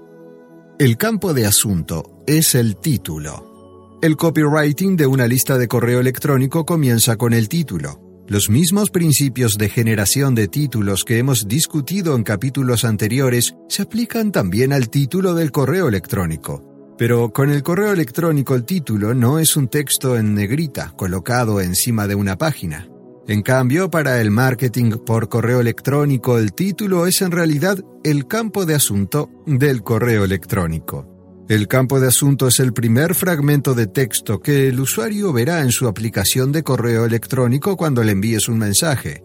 Esta es la primera oración que él mirará antes de decidir abrir el mensaje o no. El poder del enfoque. Una de las características más importantes del marketing por correo electrónico radica en comprender cómo se percibe el mensaje y cómo esta interacción es diferente a las otras formas en que las personas se comunican. ¿Alguna vez has estado en el trabajo y un colega te envió un correo electrónico con 10 preguntas diferentes? ¿Has notado que puede ser difícil abordar múltiples puntos en un solo correo electrónico? Esto se debe a que el correo electrónico funciona mejor cuando transmite una o dos ideas, y no mucho más que eso. Esto también se aplica a los correos electrónicos de marketing. Recuerda, tu correo electrónico caerá en la bandeja de entrada de una persona ocupada, que ya recibió otros 30 correos electrónicos ese día. Por lo tanto, si el contenido de tu correo electrónico consiste en un largo catálogo de productos, que detalla las características de los 900 productos ofrecidos por tu empresa, entonces este correo electrónico simplemente se eliminará. Por ello, antes de enviar tu correo electrónico, pregúntate, ¿cuál es la acción importante que me gustaría que ese usuario haga hoy? Esa acción podría ser leer el correo electrónico y obtener información sobre el cupón de oferta de Black Friday, ser notificado del lanzamiento de tu nueva aplicación de software o bien que se le ofrezca un código de cupón para una compra futura. Lo importante es que centremos nuestro contenido y redactemos nuestros correos electrónicos con una acción importante en mente. Es mejor enviar múltiples correos electrónicos durante muchos meses que enviar un solo correo electrónico e intentar incluir cada mensaje publicitario que tu empresa haya producido. La fecha límite. El objetivo típico en el marketing por correo electrónico es obligar al suscriptor de correo electrónico a realizar una acción, generalmente en el momento justo después de leer el contenido de tu correo electrónico. Tú facilitas este proceso y alientas a tus lectores a hacer clic en ese enlace cuando invocas algún tipo de restricción de tiempo. En el mundo real, cada cupón y cada venta tiene una fecha de vencimiento ya sea que se imprima explícitamente en el cupón o no. Por lo tanto, en tus correos electrónicos asegúrate de recordarle constantemente al usuario que esta oferta no durará para siempre. Por lo general, cuando se inicia una gran venta, los especialistas en marketing enviarán una serie de correos electrónicos, cada uno de los cuales hace referencia al último día de la venta. Lo más importante, el vendedor inteligente pondrá una indicación en la copia del tiempo que aún queda en la venta. Por ejemplo, un típico correo electrónico de cuenta regresiva podría decir, Solo quedan tres días en la gran venta de Navidad. Terminaremos esta venta medianoche en la víspera de Año Nuevo. La venta del regreso. Capítulo 8. Cómo mantener tus correos electrónicos fuera del spam. Correo basura. Uno de los aspectos más desafiantes del marketing por correo electrónico es simplemente mantener tus correos electrónicos fuera de la carpeta de spam o correo basura. Nadie va a leer el contenido de tu correo electrónico si en realidad nunca lo recibe. Por lo tanto, pensamos que era conveniente incluir un capítulo sobre cómo los dioses del correo electrónico determinan cuáles de ellos son dignos de la bandeja de entrada y cuáles van directamente al correo basura o más recientemente a la carpeta Promociones de Gmail. Los algoritmos que realizan la tarea de ordenar el correo electrónico son complicados, cambian constantemente y son información ultra secreta. Los programadores de Gmail no le dirán a nadie cómo funcionan sus filtros de spam, por supuesto. Sin embargo, a través de una gran cantidad de experimentación y después de enviar muchos, muchos correos electrónicos, tenemos una muy buena idea sobre qué factores están en juego. A continuación enumeramos estos factores. Comprende que cualquiera de estos atributos no debe considerarse como único. Más bien, la decisión de ignorar cualquier mensaje de correo electrónico dado probablemente se basa en un análisis compuesto de un cóctel de factores. Dicho esto, si bien nunca podemos saber completamente cómo funcionan los filtros, si puedes evitar los siguientes escollos en tu campaña de marketing, lo más probable es que tengas una tasa de clics más alta que tus competidores. Factor 1. ¿Qué proveedor de correo electrónico utiliza tu cliente? Hemos mencionado Gmail varias veces en este audiolibro, porque Gmail tiene la mayor participación en el mercado de correo electrónico, con un 53%. Yahoo y Outlook están en un distante segundo y tercer lugar, estas estadísticas variarán de un nicho a otro, pero lo más probable es que si tienes una lista de correo electrónico de la empresa, la mitad de sus suscriptores estarán en Gmail.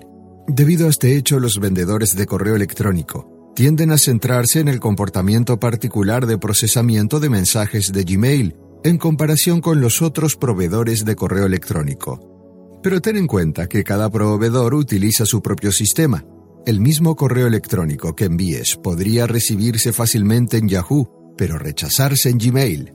Factor 2. ¿El correo electrónico proviene de un servidor sucio? Uno de los filtros de spam más importantes se basa en el historial del servidor que envía el correo electrónico. Cada proveedor de correo basura mantiene una lista de servidores buenos y malos. Un mal servidor es una computadora que no hace nada más que recibir correos electrónicos no deseados todo el día y toda la noche, generalmente tratando de venderle pastillas de Viagra o estafas bancarias del consulado de Nigeria. Debido a que cada computadora en Internet tiene su propia IP única, es bastante fácil para los proveedores de correo electrónico simplemente mantener un registro de dichos servidores malévolos y luego cuando reciben un correo electrónico de uno de estos servidores, lo marcan y lo envían directamente a su carpeta de correo no deseado para que no le moleste. Ahora, algunos servidores son más sucios que otros, entonces este negocio no es tan claro. Pero en cualquier caso, tal vez la mejor manera de evitar este conflicto es utilizar una empresa acreditada para alojar su lista de suscriptores y enviar sus correos electrónicos. Los autorrespondedores buenos toman en serio las direcciones IP de sus servidores y trabajan duro para tratar de evitar que sus servidores sean incluidos en la lista negra como un servidor de spam. Si estás buscando un proveedor de correo electrónico, lo mejor es ir con una empresa de buena reputación. Aweber, MailChimp, eContact, Infusionsoft son cuatro de los grandes nombres en el mercado en este momento. Factor 3. ¿El usuario te ha respondido antes? Gmail mantiene un historial de interacción con cada correo electrónico. Por lo tanto, si puedes hacer que el usuario responda a uno de tus correos electrónicos, entonces el siguiente que le envíes tendrá más posibilidades de comunicarse con él. Gmail sabe que si el usuario sigue respondiendo a una dirección de correo electrónico, esa dirección probablemente tenga valor para él. Por lo tanto, tiene sentido que te asegures de que todos los correos electrónicos futuros de esta dirección lleguen. Factor 4. ¿El usuario ha hecho clic en tus enlaces de correo electrónico anteriormente? Recuerda, en el marketing por correo electrónico, el llamado a la acción es el enlace en sí que colocamos en varios puntos de nuestros mensajes. Si un usuario tiene un historial de clics en los enlaces incluidos en los correos electrónicos que le envías, se puede suponer que el usuario está obteniendo valor de tus enlaces. Por lo tanto, Obtener un CTR, porcentaje de clics alto, probablemente también lo ayude a superar los filtros de spam. Factor 5. Otros usuarios de Gmail han hecho clic en el botón spam de su correo electrónico. Cuando estés usando Gmail, mira hacia arriba en la fila superior de botones en la interfaz y observa el pequeño signo de exclamación gris que dice Informar como spam. Cuando presionas este botón, inmediatamente etiquetas el mensaje de correo electrónico abierto como spam. Pero no solo Gmail se deshace de ti, sino que también crea una nota en tu propio registro de spam. Recuerda, el 53% de tus destinatarios de correo electrónico usarán Gmail. Supongamos que envías un correo electrónico el lunes por la mañana a 100 personas. La expectativa es que 53 de estas personas usen Gmail, Ahora supongamos que, de este conjunto de 53 usuarios, a las primeras 10 personas que abrieron tu mensaje no les gustó e hicieron clic en el botón gris Informar como spam. Cuando las siguientes 10 personas inicien sesión para revisar su correo electrónico, Google ya sabe que a las 10 personas anteriores no les gustó. Esto probablemente afecta la forma en que Google clasifica este correo electrónico así como cualquier correo futuro que envíes esa semana. Google está utilizando este sistema de sabiduría de las multitudes para permitir que la multitud dicte qué es spam y qué no. Entonces, hagas lo que hagas, no produzcas correos electrónicos de baja calidad que las personas son propensas a considerar como spam, porque incluso si no es así, podría percibirse de esa manera, y eso puede afectar tus futuras campañas de correo electrónico. Factor 6. ¿Tiene el correo electrónico algún código de seguimiento? Cuando las personas reales se envían correos electrónicos entre sí, no ponen códigos de seguimiento, pero los servicios de autorrespuesta sí. Desafortunadamente, los códigos de seguimiento a menudo se consideran necesarios para evaluar la efectividad de una campaña. Sin códigos de seguimiento, es difícil saber cuántas personas abren tus mensajes o hacen clic en tus enlaces. Pero con los códigos de seguimiento, tu correo electrónico podría ser marcado como spam. Ahora, el desencadenante no es tan simple, por supuesto. Los códigos de seguimiento son solo un factor y, en comparación con los otros factores que discutimos en este audiolibro, es muy probable que sean menores. Factor 7. ¿Ya has visto este correo electrónico hoy? A Gmail no le gusta cuando su usuario recibe el mismo mensaje una y otra vez entonces, si estás enviando exactamente el mismo correo en varias ocasiones durante el día, probablemente sea una mala señal. Además, si redactas un correo electrónico largo, pero luego solo cambias una oración o dos, eso también probablemente sea suficiente para invocar su ira. Por lo tanto, siempre envía contenido único a tus suscriptores. Factor 8. El contenido del correo electrónico es demasiado light hemos realizado nuestros propios experimentos utilizando el correo electrónico que consta de solo dos o tres oraciones y otros que contienen contenido extenso utilizando un lenguaje comercial. Los correos electrónicos largos tienden a ser rechazados menos que los correos cortos, especialmente aquellos que tienen un tono informal de negocios. Esta es una generalización, por supuesto. A veces los correos electrónicos cortos son garantizados, pero cuando estás considerando la longitud de tu correo, generalmente es mejor apuntar a más de 150 palabras y evita errores ortográficos y gramaticales. Factor 9. El correo electrónico contiene palabras de venta. Parte del contenido del correo electrónico es fácilmente detectado como spam o vendedor, tanto por el hombre como por la máquina. Dichos correos electrónicos pueden contener palabras como compra ahora, cupón, venta de Black Friday, descuento, etc. Estas palabras indican que estás tratando de vender algo y de hecho ese es por supuesto el objetivo del marketing por correo electrónico. Por lo tanto, en los últimos días de una campaña de marketing por correo electrónico se debe evitar el uso de tales palabras. Pero sigue siendo consciente de los tipos de palabras que utilizas en tus mensajes particularmente con tus correos electrónicos de contenido de preventa, que son destinados principalmente a calentar a una audiencia antes de que comience la venta real. Sea agradable para tus suscriptores. Finalmente, el algoritmo de Gmail considera todos los factores descritos anteriormente y probablemente muchos, muchos más, cuando decide cómo enrutar tu correo electrónico. Nunca sabremos todas las mecánicas subyacentes de este proceso, Así que no pierdas demasiado tiempo intentando desenterrarlo o jugar a ser Google. Ese es un juego que no puedes ganar. En cambio, trabaja duro para escribir contenido que sea agradable para tus lectores y les proporcione productos valiosos que realmente necesiten. Cuando tus esfuerzos de marketing por correo electrónico y mensajes son congruentes con los intereses de tus suscriptores, hay poca necesidad de preocuparse por los desencadenantes que hemos especificado aquí porque tus usuarios interactuarán de forma natural con tus enlaces y contenido, y esto evitará el ojo crítico de los algoritmos de Gmail.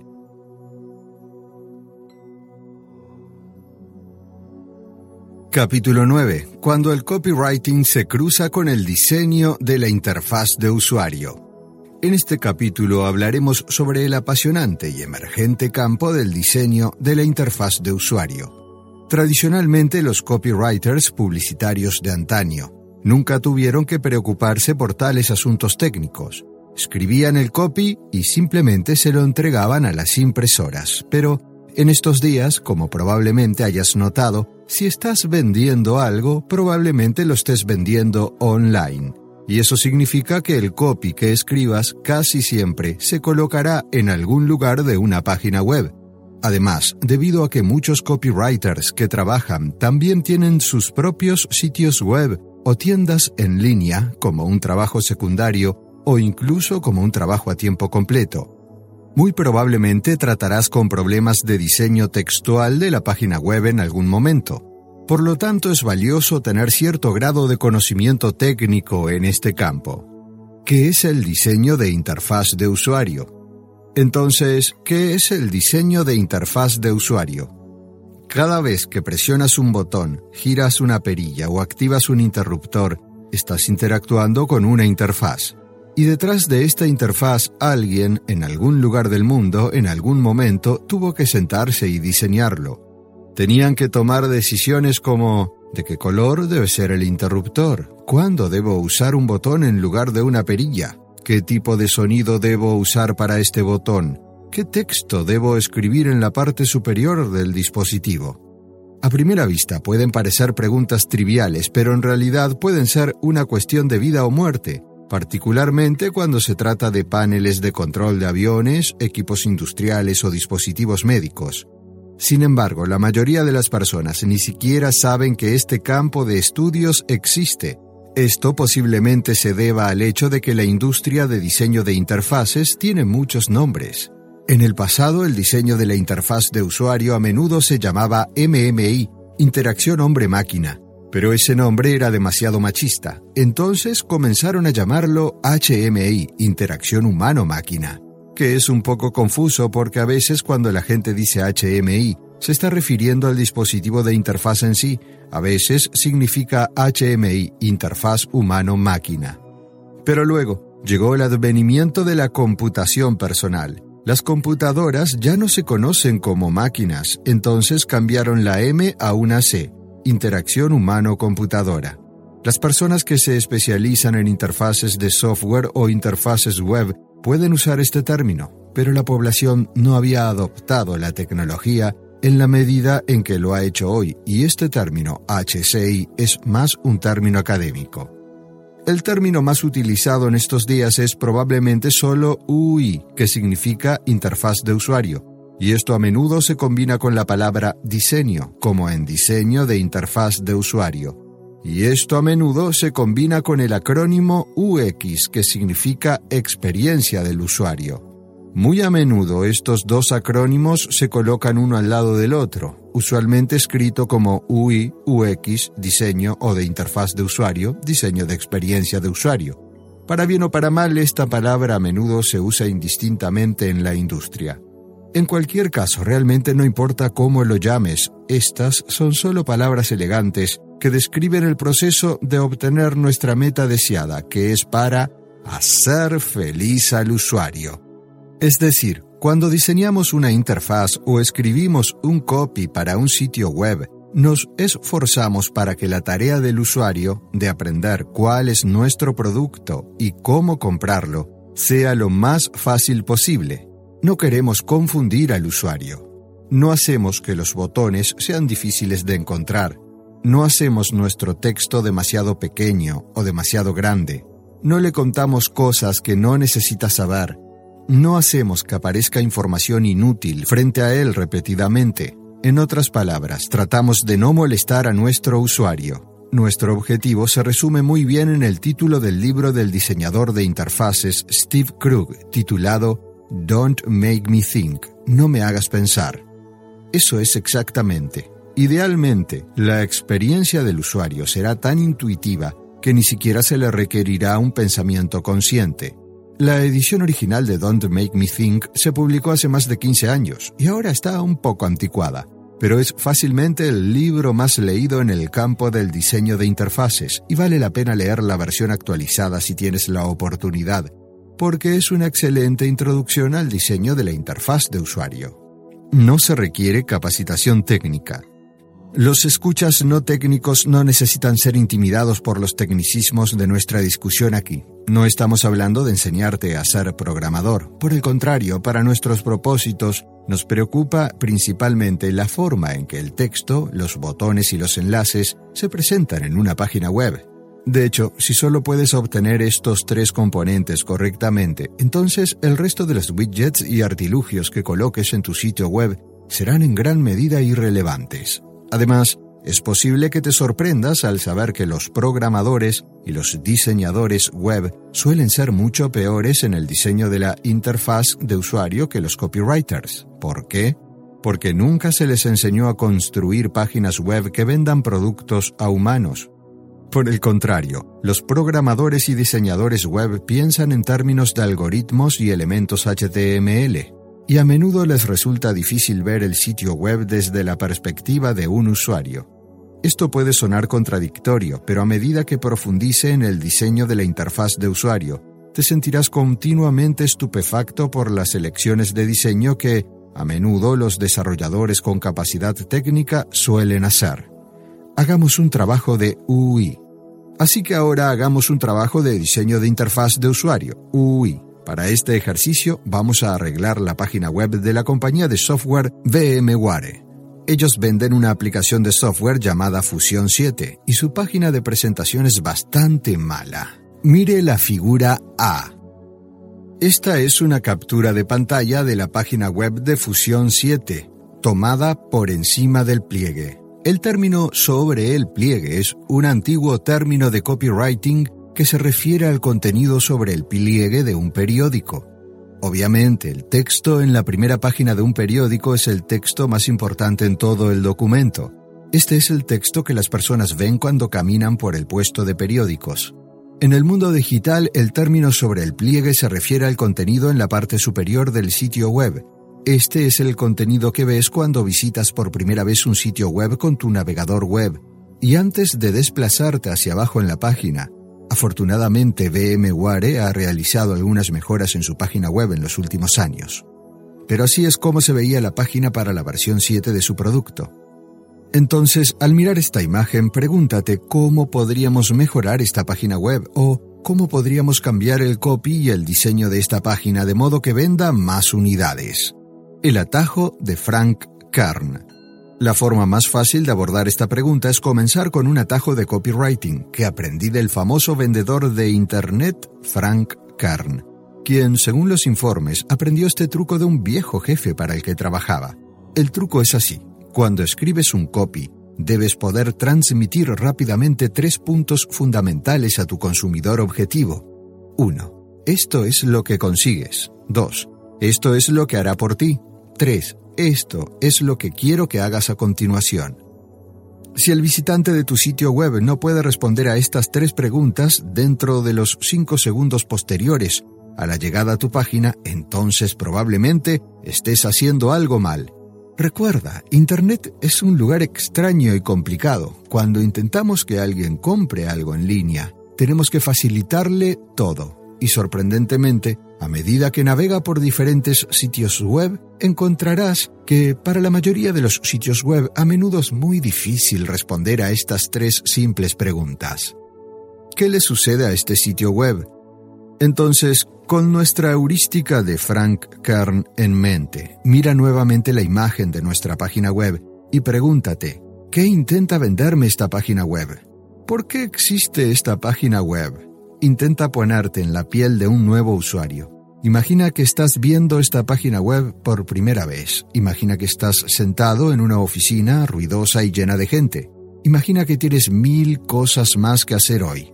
Imagina que tienes que recoger a tus hijos en la escuela en 15 minutos. Imagina que te distrae la música que suena en la habitación de tus hijos. Con todas las distracciones de la vida cotidiana, sería capaz de determinar de qué trata esta página. ¿Qué información podría llegar a saber alguien después de echar un vistazo a esta página web? Todo lo que sabemos es 1. Hay algo en esta página web llamado VMware. 2. Hay algo aquí llamado Fusión. 3. Y el número 7 tiene algo que ver con algo. Entonces, pregúntate a ti mismo. ¿Consideras que esta información es de particular importancia para usted? Estas tres piezas de información, de alguna manera, te están impulsando a comprar algo de esta empresa. ¿Sabes lo que hace este producto? Puedes incluso saber si esta empresa está vendiendo un producto o no. Recuerdo cuando llegué por primera vez a esta página web, me llevó un tiempo descubrir qué estaban tratando de decirme y la razón es bastante clara, porque es difícil saber qué hace realmente este producto, VMware Fusion 7, a menos que sea lo suficientemente atento como para ignorar todo en esta página, excepto el pequeño texto gris en la esquina inferior izquierda que dice Ejecuta Windows en tu Mac. Arriba del pliegue, este es el único dato útil de información en toda la página web. Esto es lo que hace Fusion 7.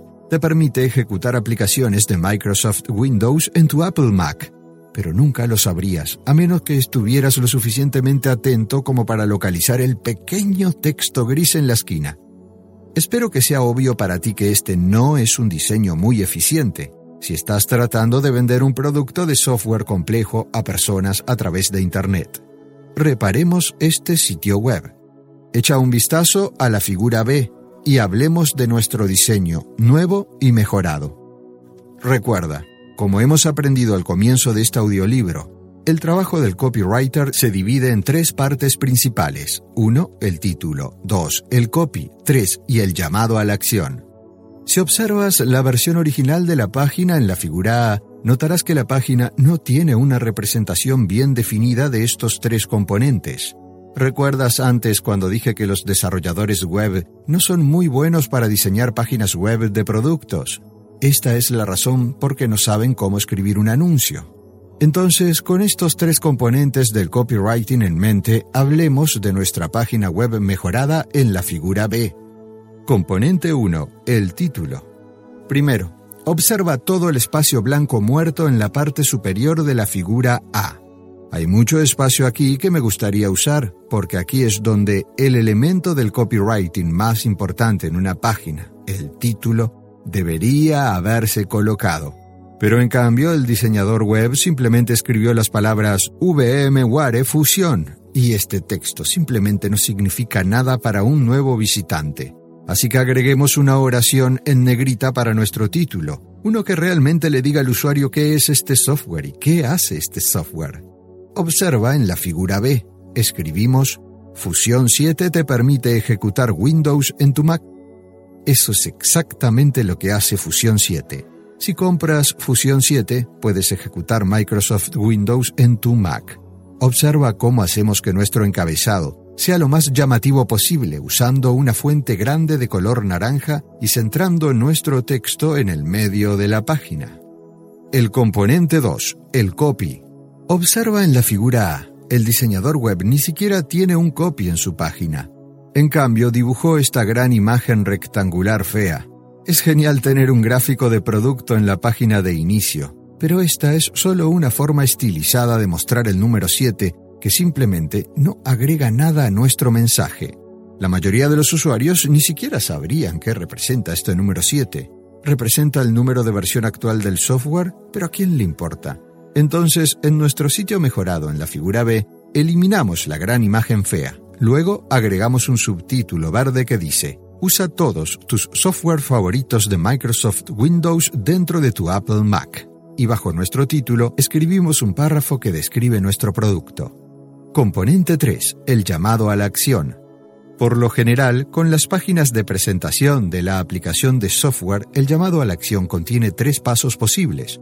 El usuario puede hacer un clic en un botón para descargar la versión de prueba gratuita de la aplicación, hacer un clic en un botón para comprarlo en ese momento, hacer un clic en el botón reproducir video para ver un video de demostración y obtener más información, Queremos que el usuario realice al menos una de estas tres acciones. Observa cómo, en el sitio web original, figura A, el diseñador web combinó sus botones de llamada a la acción entre otros botones azules inocuos, como soporte y actualización.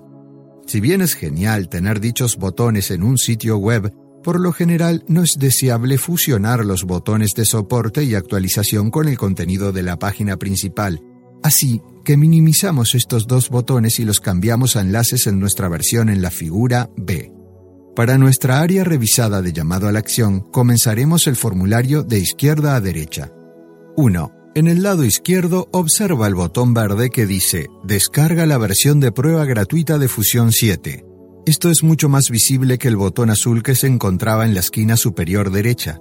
Y dado que obtener la prueba gratuita de la aplicación en la mano del usuario es un paso tan vital en las ventas de software online, aquí utilizamos un texto de varias líneas en nuestro botón que le dice al usuario exactamente lo que obtendrá.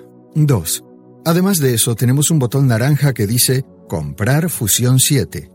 En el sitio web original este botón era de color azul y decía Comprar en línea. Recuerda, cuando se trata de elaborar el texto para un llamado a la acción, debes decirle al usuario exactamente qué hace el botón.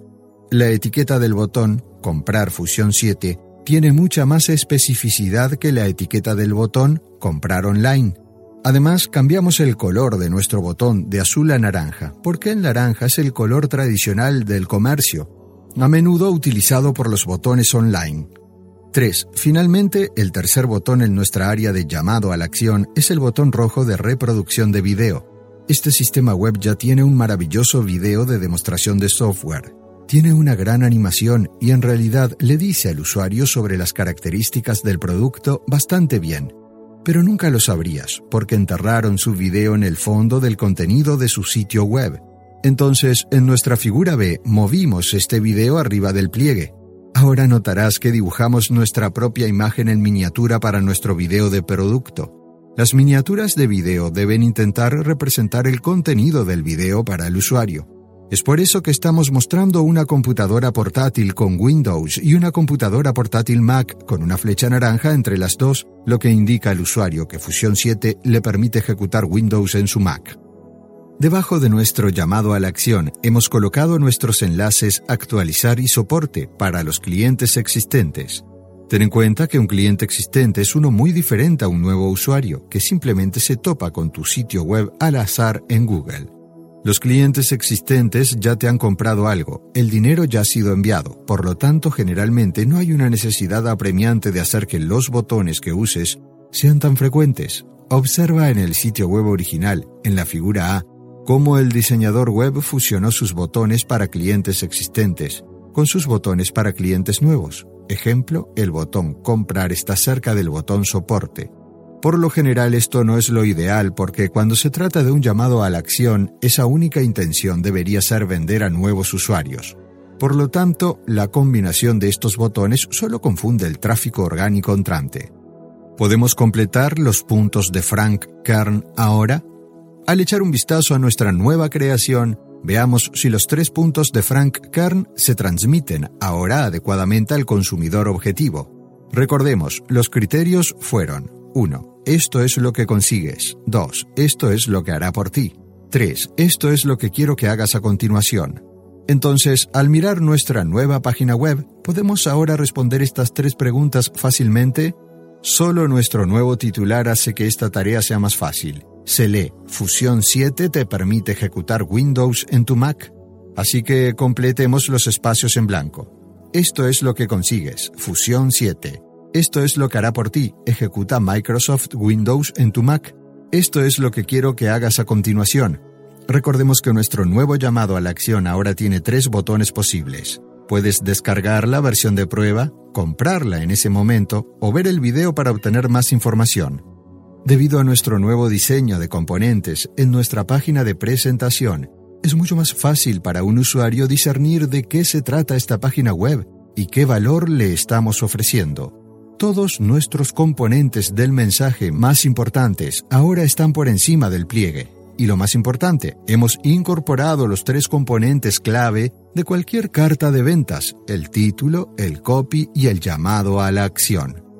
Siempre debes dividir las páginas de prueba, pero es mi opinión que, debido a nuestras revisiones, esta página web vendería más softwares que la página original y, por supuesto, ese es el objetivo, vender más cosas y aumentar las conversiones en nuestra página web. En el diseño de la interfaz de usuario, los cambios muy sutiles pueden generar grandes recompensas y, a medida que profundices en estas cosas, descubrirás que es típico de las empresas, incluso las grandes empresas, cometer errores muy obvios en las páginas web de sus productos.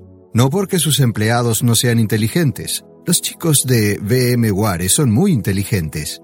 Es extremadamente difícil programar aplicaciones de software complejas como Fusion 7 pero el punto es que el diseño de la interfaz de usuario no se trata de inteligencia, debido a que estos conjuntos de habilidades, diseño de interfaz de usuario, diseño de experiencia de usuario, copywriting publicitario, estas habilidades no dependen de la inteligencia bruta o la capacidad de programación o la capacidad de diseño gráfico o el talento artístico. Durante nuestra pequeña reparación, no programé ni dibujé nada en esta página web Principalmente solo manipulé el texto y los colores de los botones y moví diferentes cosas en la página. Quiero enfatizar ese punto. Lo que la gente no se da cuenta es que el mero posicionamiento de los elementos de la página a menudo es más importante que los elementos en sí. La forma en que se origina la información en la interfaz es fundamental. Puede significar la diferencia entre obtener una venta y no obtenerla, entre hacer felices a tus usuarios o simplemente confundirlos. Hacer copywriting de sitios web en estos días significa hacer felices tanto a tus usuarios humanos como a los robots del motor de búsqueda. Los motores de búsqueda Googlebot buscan cosas como palabras clave descriptivas dispersas en todo el contenido. Se refiere al producto o servicio de la misma manera que lo hacen tus clientes. Navegación notable. ¿Tus páginas son de fácil acceso? ¿Puede Googlebot rastrear e indexar sin esfuerzo todo tu sitio web? Pero los usuarios humanos, tus clientes, buscan cosas como mensaje claro. El propósito de tu página web es obvio para el usuario, puedes determinar lo que intentas decirle. Contenido que refleja tus objetivos de búsqueda. ¿Vendes lo que está buscando? Si escribiste las palabras clave cómo construir una casa para perros y estás tratando de venderle una cámara, entonces tu contenido obviamente no refleja tu intención comercial y tiene una interfaz atractiva y fácil de usar. ¿Están tus botones claramente marcados? ¿Los pasos de acción que te gustaría que el usuario realice son obvios para él? Espero que puedas ver que un enfoque más holístico es deseable online. Estoy tratando de transmitir la importancia de aprender a ver tu copy web desde una perspectiva humana y una máquina.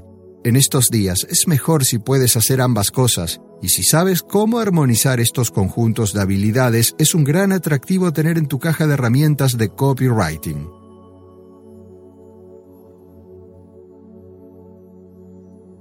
Capítulo 10. Copywriting para sitios web. En el capítulo anterior discutimos el diseño de la interfaz de usuario y cómo se deben organizar los componentes web en tu página de presentación.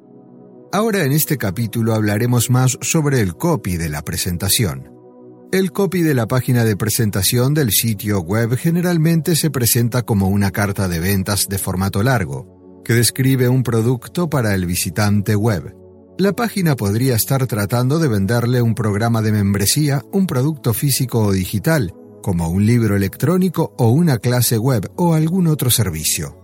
El usuario generalmente llega a tu página de presentación después de seguir un enlace de Google, un anuncio de pago por clic, o tal vez desde un enlace en tu correo electrónico. En cualquier caso, tu página de presentación es de vital importancia porque te encuentras en el paso final en el proceso de decisión del comprador. La página de presentación de tu sitio web contiene el todopoderoso botón comprar. Y es en este punto donde tu visitante tiene que decidir separarse de su dinero y comprar tu producto o no. Entonces, obviamente, como copywriters, es importante para nosotros tener esta página correcta. Conoce a tu audiencia al igual que con cualquier tipo de copy web, antes de sentarte a escribir el contenido de tu página de presentación, debes identificar a tu audiencia. Esto puede ser complicado con las páginas de presentación, porque es posible que nunca estés seguro de dónde vienen tus visitantes. Tal vez tu visitante acaba de encontrar tu sitio web a través de Google y por lo tanto esta es la primera vez que oye hablar de tu empresa. O tal vez tu visitante te haya estado siguiendo durante años y finalmente está listo para comprar. O tal vez tu visitante es un profesional de la industria y es plenamente consciente de ti y tus competidores. Como puedes ver en los ejemplos anteriores, la página de presentación de tu sitio web debe ser lo suficientemente versátil como para acomodar a compradores potenciales que ocupan puntos variables del espectro de consumo. Dicho esto, siempre debemos esforzarnos por ser conscientes de los deseos y necesidades de nuestros lectores. Conoce los obstáculos o problemas que enfrentan y trabaja para brindarles una solución. Como en nuestros ejercicios anteriores, es beneficioso generar una lista de los beneficios y características de tu producto. Recuerda que una característica es un atributo de tu producto que realiza una función y un beneficio es el valor que tu cliente obtiene de esta función. Los 10 GB de memoria interna de tu iPod son una característica, pero el beneficio es que puedes acceder a toda tu biblioteca de música desde tu bolsillo. Por lo tanto, antes de escribir la página de presentación de tu sitio web Mantén el conocimiento de las características y beneficios de tu producto y ponlos por orden, para que hables sobre lo más importante en la parte superior de la página de presentación. También es útil anotar cualquier objeción que pueda tener un cliente potencial y luego describas cómo tu producto no es susceptible a sus críticas. O si el cliente tiene una preocupación legítima, reconozca el problema, pero presuma las otras virtudes que pueda tener tu producto. Recuerda, nadie espera que tu producto sea perfecto y la gente de todos modos tiende a valorar la honestidad sobre la supuesta perfección. Los lectores de la página de presentación son diferentes. Como ya hemos expresado, la gran mayoría de los lectores normalmente leerán tu copy publicitario. Esto casi siempre es cierto. Sin embargo, cuando se trata de páginas de presentación de sitios web, esta regla a veces se rompe. Nuevamente, recuerda que tu página de presentación contiene su botón comprar y el usuario finalmente tiene que decidir si quiere hacer clic en este botón o no. Al hacer clic en este botón puede significar que tu visitante te entregará cientos o a menudo miles de dólares. Por lo tanto, a diferencia de los lectores casuales que solo están mirando tus anuncios mientras juegan en Facebook, los lectores de la página de presentación pueden desplazarse hacia arriba y hacia abajo en tu página, leyendo tu copy del anuncio una y otra vez. ¿Por qué? Porque están tratando de convencerse de que efectivamente estás vendiendo la respuesta a su problema. Están tratando de convencerse de que deberían confiar en ti. Están tratando de convencerse de que tú eres a quien deberían dar su dinero. Este es un punto importante de entender. La presencia del botón comprar en tu página de presentación tiende a incitar un comportamiento atípico del usuario, un comportamiento que no encontrarías en un anuncio típico. Por lo tanto, es importante cubrir todas tus bases en las páginas de presentación y asegúrate de que el mensaje sea sólido, vendible y consistente de arriba a abajo. Principios de copywriting para la página de presentación. Con lo anterior en mente, repasemos algunos principios generales para componer el contenido de la página de presentación. Principio 1. Utiliza un título grande y llamativo. Uno de los problemas más comunes del copywriting de textos publicitarios que vemos en las páginas web de presentación es que el copywriter a menudo no le dice al lector exactamente lo que está vendiendo creará una página web larga y hermosa, exclamando las características del producto y la deslumbrante variedad de opciones que estarán al alcance de la mano del lector tan pronto como haga clic en el botón comprar. Desafortunadamente, los propietarios de sitios web a menudo estarán tan íntimamente familiarizados con su propio producto que les resultará difícil ver su sitio web desde la perspectiva de un nuevo visitante y, con humor, no le dirán al visitante exactamente lo que están vendiendo. Este fue un error frecuente en el ejemplo de Fusión 7 en el capítulo anterior. Especialmente sucede mucho con productos tecnológicos complejos o aplicaciones y servicios de software. Una página de lanzamiento comenzará con un título ambiguo como el Super Widget 5000 tiene un FPS de 25 milisegundos con un divisor en T de doble banda y un enlace ascendente de fibra óptica. Tales títulos son casi siempre una mala idea, incluso si estás vendiendo a profesionales de la industria. En su lugar, escribe el título de tu página de presentación utilizando un lenguaje simple. Me gusta esto. La webcam 5000 le permite transmitir video de alta definición directamente a sus fanáticos online. En general, en los títulos de las páginas de presentación, debes describir exactamente lo que tu producto puede hacer por el lector en una oración simple, fácil de entender. Un título principal convincente persuadirá al lector a tomar una decisión sobre si este es un producto que le interesa o no, y es la mejor manera de involucrar al lector tan pronto como llega a tu página de presentación. Principio 2. Establecer el tono. El tono de tu página de presentación debe ser familiar y sin esfuerzo. Normalmente se prefieren párrafos pequeños y frases cortas. Queremos captar la atención del usuario. Sé creativo, pero usa un léxico simple, de modo que cada oración sea fácil de entender. No intentes ser demasiado inteligente con el idioma inglés ni añadas información falsa que tu producto no pueda lograr. Ni añadas información falsa que tu producto no pueda lograr. Dirígete a tu audiencia usando mucho las palabras tú y yo.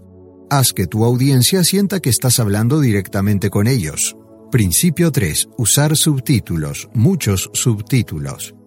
Recuerda que las páginas de presentación son cartas de ventas de formato largo, lo que significa que suelen tener mucho contenido, y cuando tus visitantes llegan por primera vez, a menudo se desplazan rápidamente hacia arriba y hacia abajo de la página para familiarizarse con la presentación.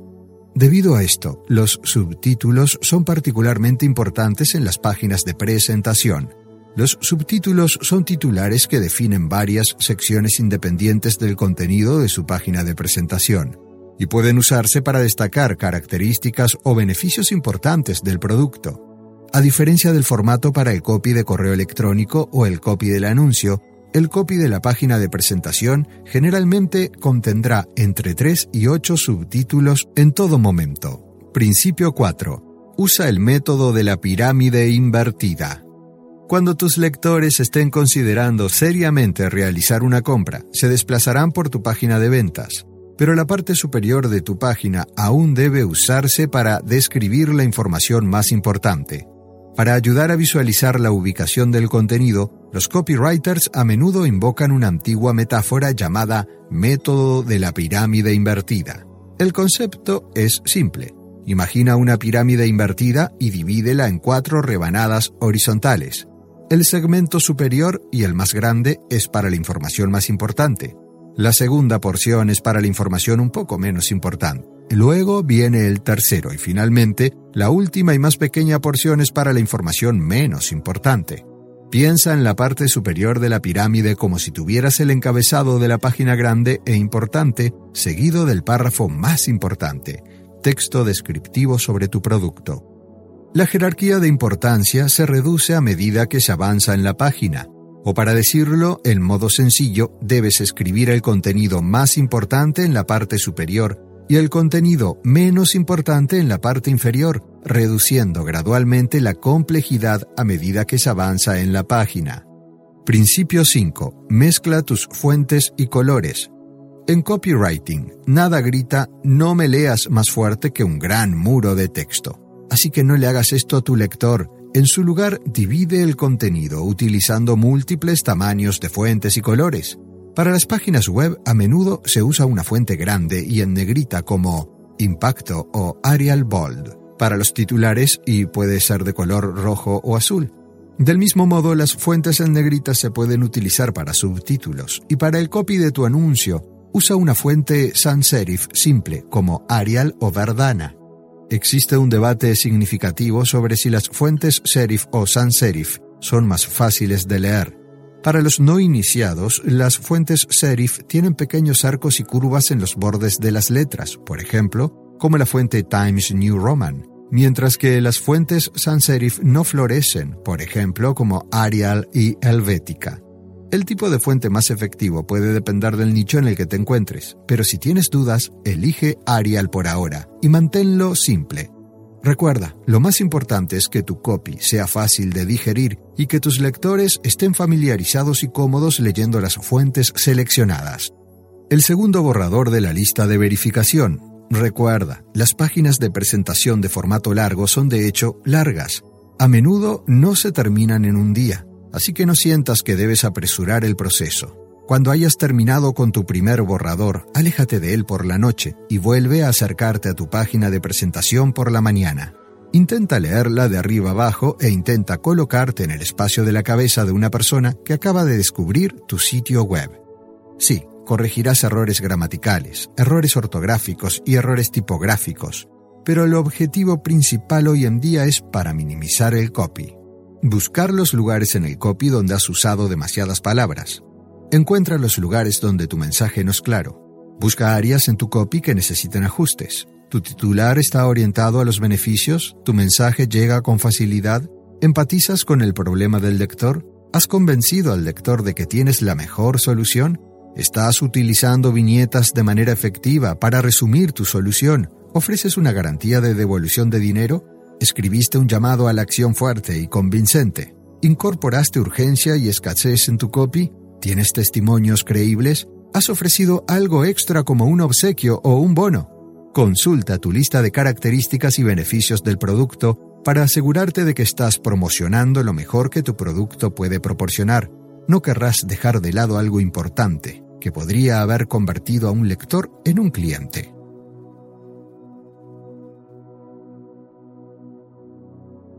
Capítulo 11. SEO para copywriters. En el capítulo anterior hablamos sobre copywriting de textos publicitarios para páginas de presentación de sitios web. Persuadir a los lectores humanos para que se conviertan en clientes que pagan es el objetivo principal de dicho contenido. Sin embargo, hay otro objetivo. No solo tenemos que complacer a los humanos, sino también a los robots, es decir, tenemos que complacer a los robots de los motores de búsqueda. Cada segundo de cada día, miles de pequeños programas llamados rastreadores están explorando Internet y registrando cada palabra que encuentran. Estos rastreadores residen en servidores, propiedad de los motores de búsqueda del mundo, como Google y Bing. Cuando los rastreadores encuentran un sitio web, descargan cada palabra en la página y la colocan en una base de datos. Luego otros programas procesan esta información e intentan determinar de qué trata esta página web. Para los humanos este es a menudo un trabajo fácil. Los humanos tienen la capacidad de mirar una página web y generalmente pueden, bastante rápido, comprender la intención y el propósito de la página. Para las máquinas, sin embargo, esta tarea es bastante difícil, y es por eso que Google gasta mucho dinero para encontrar algunos de los científicos informáticos más inteligentes del planeta, desarrollar formas inteligentes de examinar estos datos y determinar qué información contienen. El algoritmo exacto por el cual funciona este proceso es un secreto comercial, y Google lo cambia todos los meses de todos modos. Pero lo que sí sabemos es que todo comienza con palabras claves. El nacimiento de una nueva industria. Cuando escribes palabras en un motor de búsqueda como Google, diga bolsas rojas para cámara, esta frase se llama consulta de búsqueda. La consulta es recibida por un servidor de Google y luego el servidor examina millones de documentos que presentan las palabras bolsas rojas para cámaras. Luego, el servidor debe tomar una decisión acerca de cuáles de los 10 sitios web de millones se mostrarán en google.com. Esta página web de 10 resultados de búsqueda se denomina Página de Resultados del Motor de Búsqueda o SERP para abreviar. El trabajo de Google es encontrar los 10 mejores enlaces sobre bolsos rojos para cámaras en el mundo y mostrárselos para que pueda decidir en cuál hacer clic. Eso es todo. Ahora, ¿qué sucede si posees una empresa que vende bolsos rojos para cámaras, pero tu diseñador web no escribió las palabras bolso rojo para cámaras en ninguna parte de tu sitio web. Entonces, ¿cómo va a saber Google que vendes bolsas rojas para cámaras? Bueno, ellos no lo sabrán, y los usuarios de Google nunca podrán encontrar tu página web, ni sabrán que tú estás en el negocio de las bolsas para cámaras. Eso no es bueno. Entonces, ¿cómo podemos asegurarnos de que las personas que buscan bolsos rojos para cámaras a través de Google tengan la oportunidad de descubrir tu negocio. Tal vez deberíamos haberle dicho a nuestro copywriter de contenido web que se asegure de que las palabras bolsas rojas para cámaras existan en algún lugar de nuestro sitio web.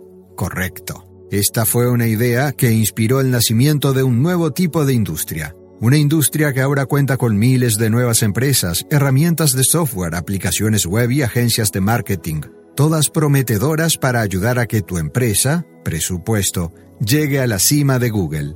El nombre de esta industria es SEO. ¿Qué es el SEO? SEO significa optimización de motores de búsqueda. Y como su nombre lo indica, el SEO se trata de optimizar el contenido de tu sitio web para que tus clientes objetivos puedan encontrarte a través de motores de búsqueda como Google. El truco consiste en identificar las palabras llamadas palabras claves que tu grupo demográfico objetivo está escribiendo en Google y luego esparciendo estas palabras clave en todo el contenido web, esto se denomina optimización del contenido para motores de búsqueda, de ahí el término optimización de motores de búsqueda. Simple, ¿verdad? En realidad lo es una vez que entiendes cómo hacerlo. Cómo hacer SEO.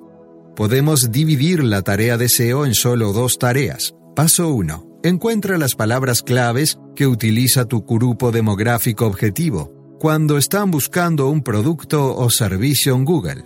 Paso 2. Espolvorea estas palabras claves en tu contenido web. Paso 1. Buscar palabras claves. Abordemos el paso 1 ahora. Nuestro único objetivo es crear una larga lista de frases de palabras claves que describan mejor nuestro producto o servicio. Afortunadamente, Google nos proporciona una herramienta gratuita que hace exactamente eso. Se llama Google Keyword Planner o Planificador de Palabras Claves de Google y ha producido miles de millones de frases de palabras claves durante más de una década. La intención original del planificador de palabras clave de Google era permitir a los anunciantes de Google ver qué palabras claves escribían tus potenciales clientes en Google, pero poco a poco después de su lanzamiento, los propietarios de sitios web pronto se dieron cuenta de que esta información también podría usarse para hacer SEO. Google solicita que ingrese una tarjeta de crédito cuando creas una nueva cuenta en la página de inicio del planificador de palabras claves, pero no te preocupes porque si no compras anuncios no tienes que pagar nada. Una vez que inicies sesión, solo nos interesan los datos de palabras claves y esto es gratis. Descargar una lista de palabras clave es fácil una vez que hayas iniciado sesión en la interfaz del planificador de palabras clave de Google, escribe algunas palabras en el cuadro de notas. Este conjunto inicial de palabras que escribas se denomina palabras claves iniciales, porque es a partir de estas semillas que Google brotará ideas de palabras claves adicionales. Por lo general debes escribir tres o cuatro palabras clave iniciales y Google devolverá una lista de aproximadamente mil ideas de palabras claves. Una vez que hayas guardado esta lista en tu disco duro, es hora de elegir la que mejor refleje tu producto o servicio. Recuerda, en nuestra compañía de ejemplo vendimos bolsas para cámaras, por lo tanto, al escribir la palabra clave semilla, bolsas para cámaras, en el planificador de palabras clave de Google, se revelan muchas palabras clave como funda de cámara, bolso de cuero para cámara, mochila con cámara, bolsa de cámara para mujeres, bolsa de la cámara Nikon, bolso de la cámara, bolso impermeable para cámara, etc. Estas son las palabras clave que los consumidores, en su nicho, están escribiendo en Google. Entonces, nuestro trabajo es determinar qué palabras claves en esta lista se aplican a nuestro producto. Tu bolso para cámara está hecho de cuero. ¿Se puede usar la bolsa de la cámara en la parte posterior?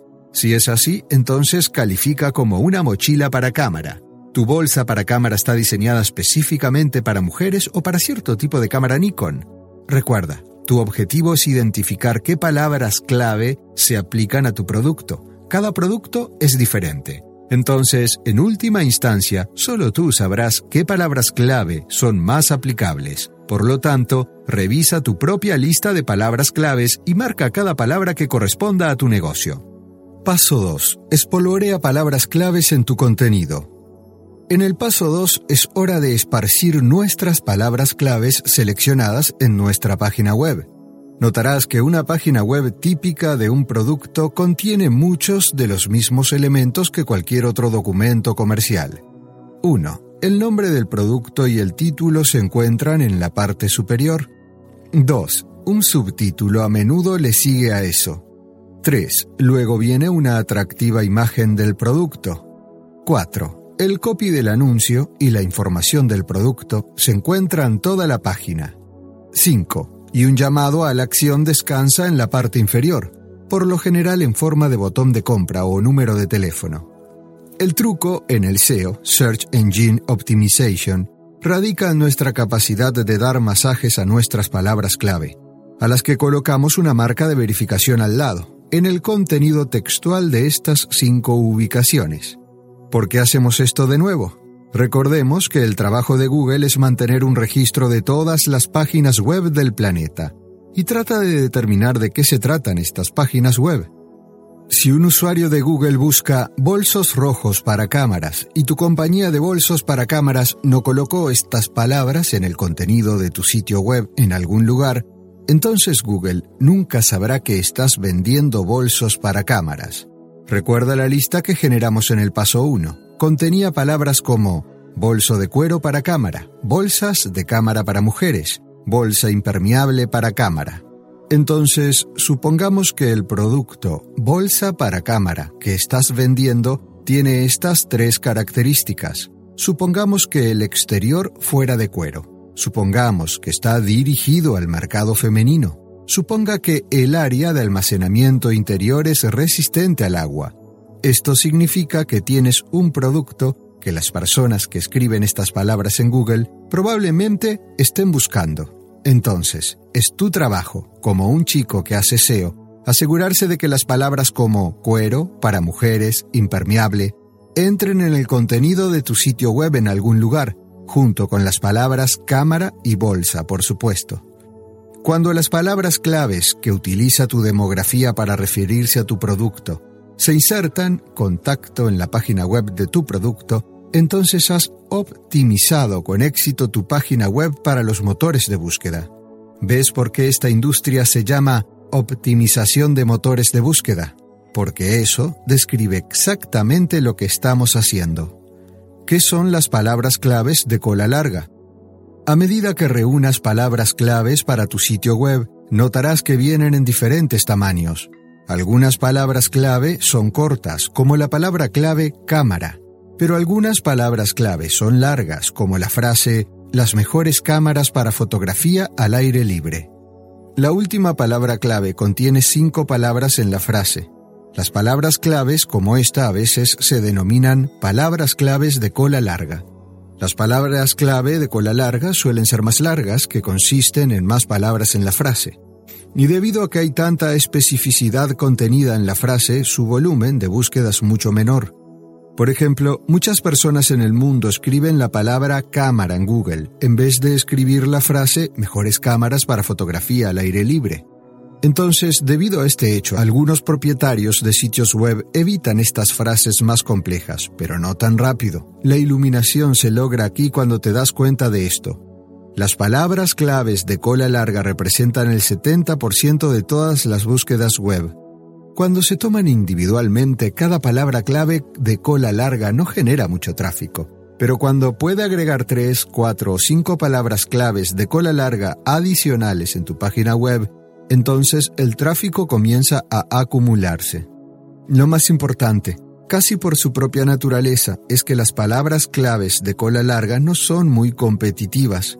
En otras palabras, millones de sitios web compiten por la palabra cámara pero muchas menos páginas web en Internet contienen información sobre la palabra clave mejores cámaras para fotografía al aire libre.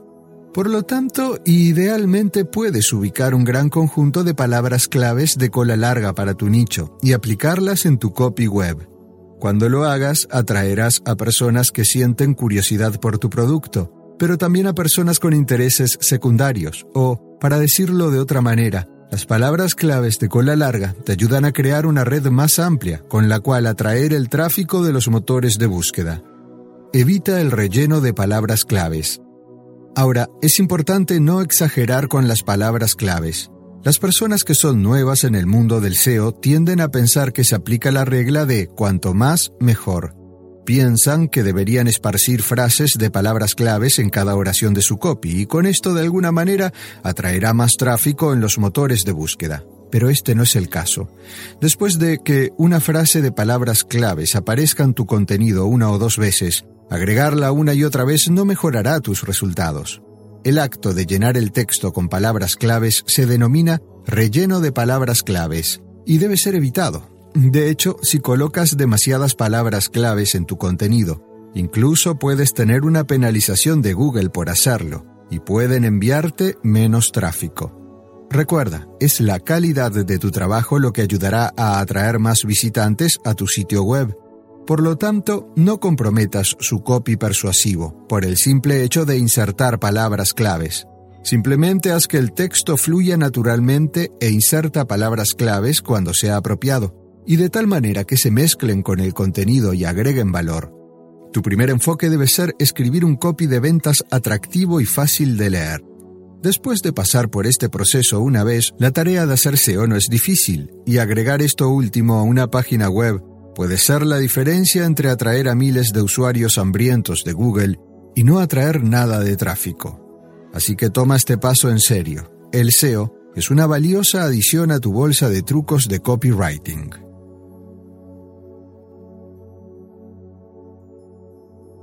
Capítulo 12. Copywriting publicitario para anuncios web.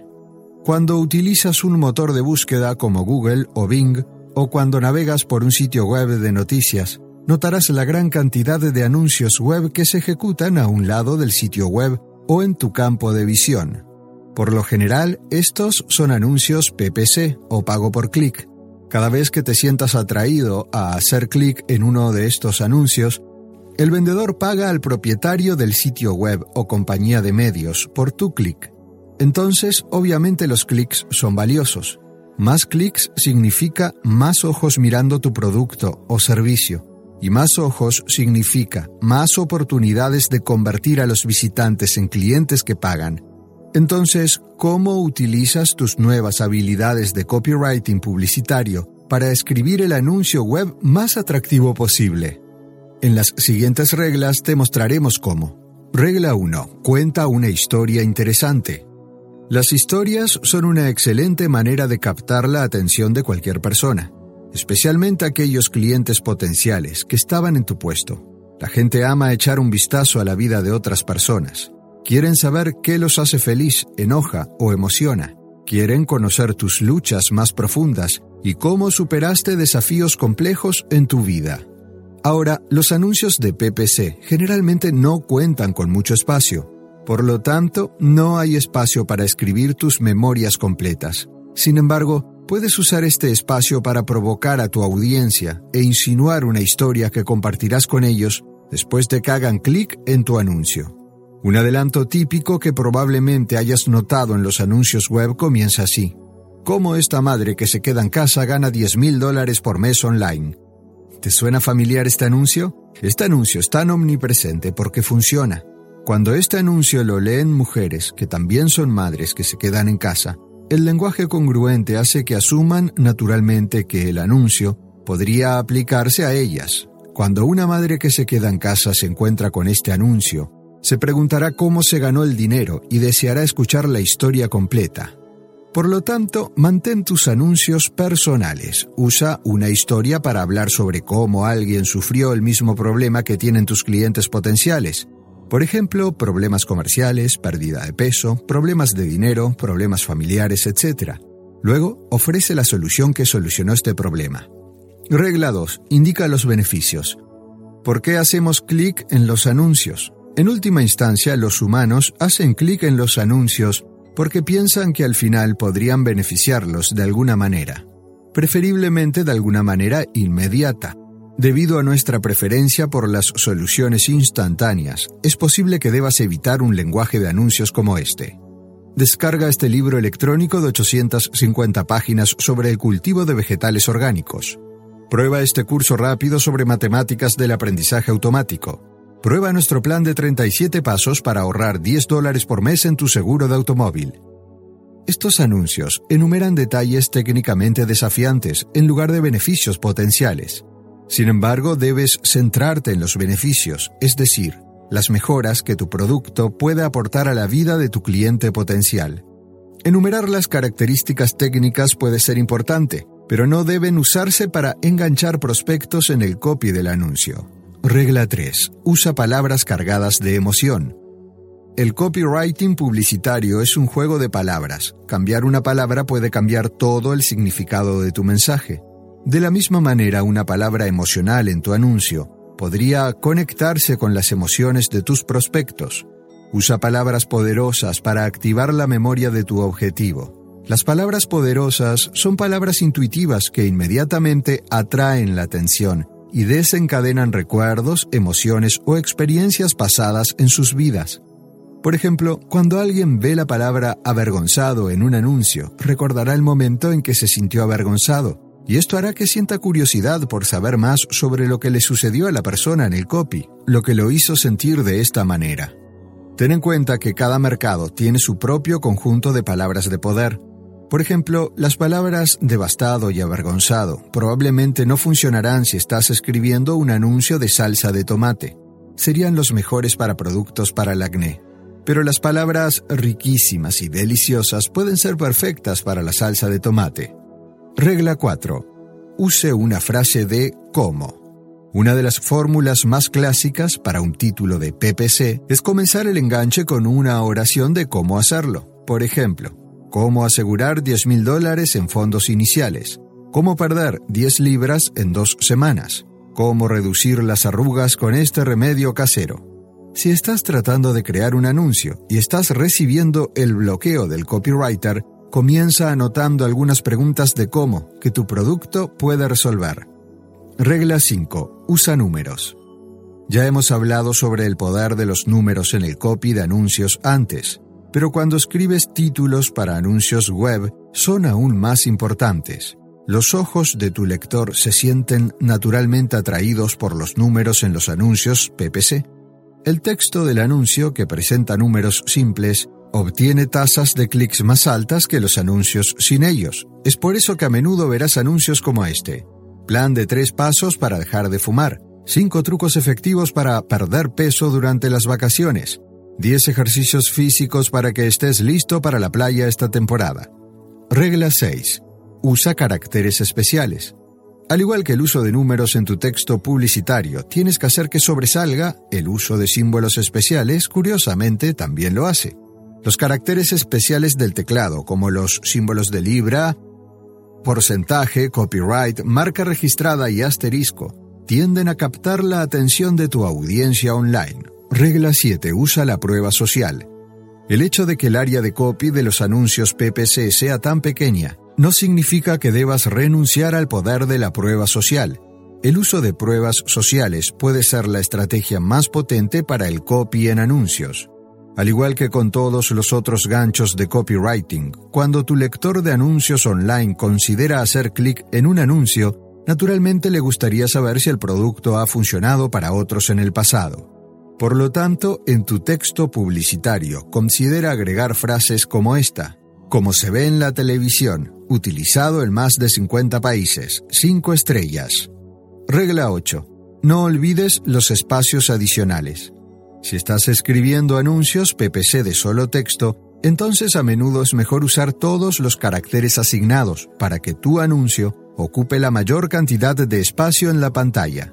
Sin embargo, si tu anuncio es un anuncio web más grande, quizás un amigo grande de forma rectangular, con una foto, no tengas miedo de usar espacios adicionales. Recuerda que cuando se coloca un espacio adicional o espacio en blanco alrededor de un texto publicitario, tiende a dibujar en el ojo para enfocarse en el texto solitario dentro del espacio adicional.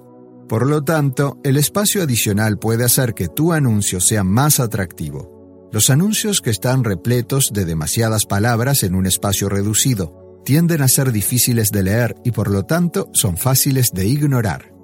Regla 9. No te saltes el llamado a la acción. A veces no es fácil para los usuarios de Internet interferir el siguiente paso de acción que les gustaría dar. Si usas mucho la web, puede ser obvio para ti que un vendedor está tratando de hacer que hagas clic en su enlace azul. Pero recuerda, las personas online tienen diferentes niveles de habilidad técnica por lo tanto, para algunos anuncios es mejor simplemente decirles qué hacer en el título del anuncio en el que se puede hacer clic. Ejemplo, Haz clic ahora para aprender sobre cómo ahorrar 200 dólares en seguros de automóvil. El hecho de que el copy de tu anuncio sea breve no siempre significa que debe omitir el llamado a la acción y decirle explícitamente al usuario qué quieres que haga.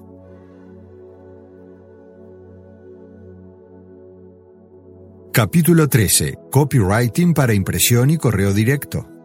Ya nadie lee periódicos. Al menos eso es lo que escuchamos. Si bien es cierto que los medios heredados están desapareciendo, es importante estar familiarizado con el proceso de copywriting que utilizan.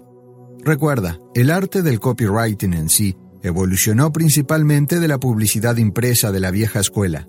Por lo tanto, tiene valor entender cómo funciona.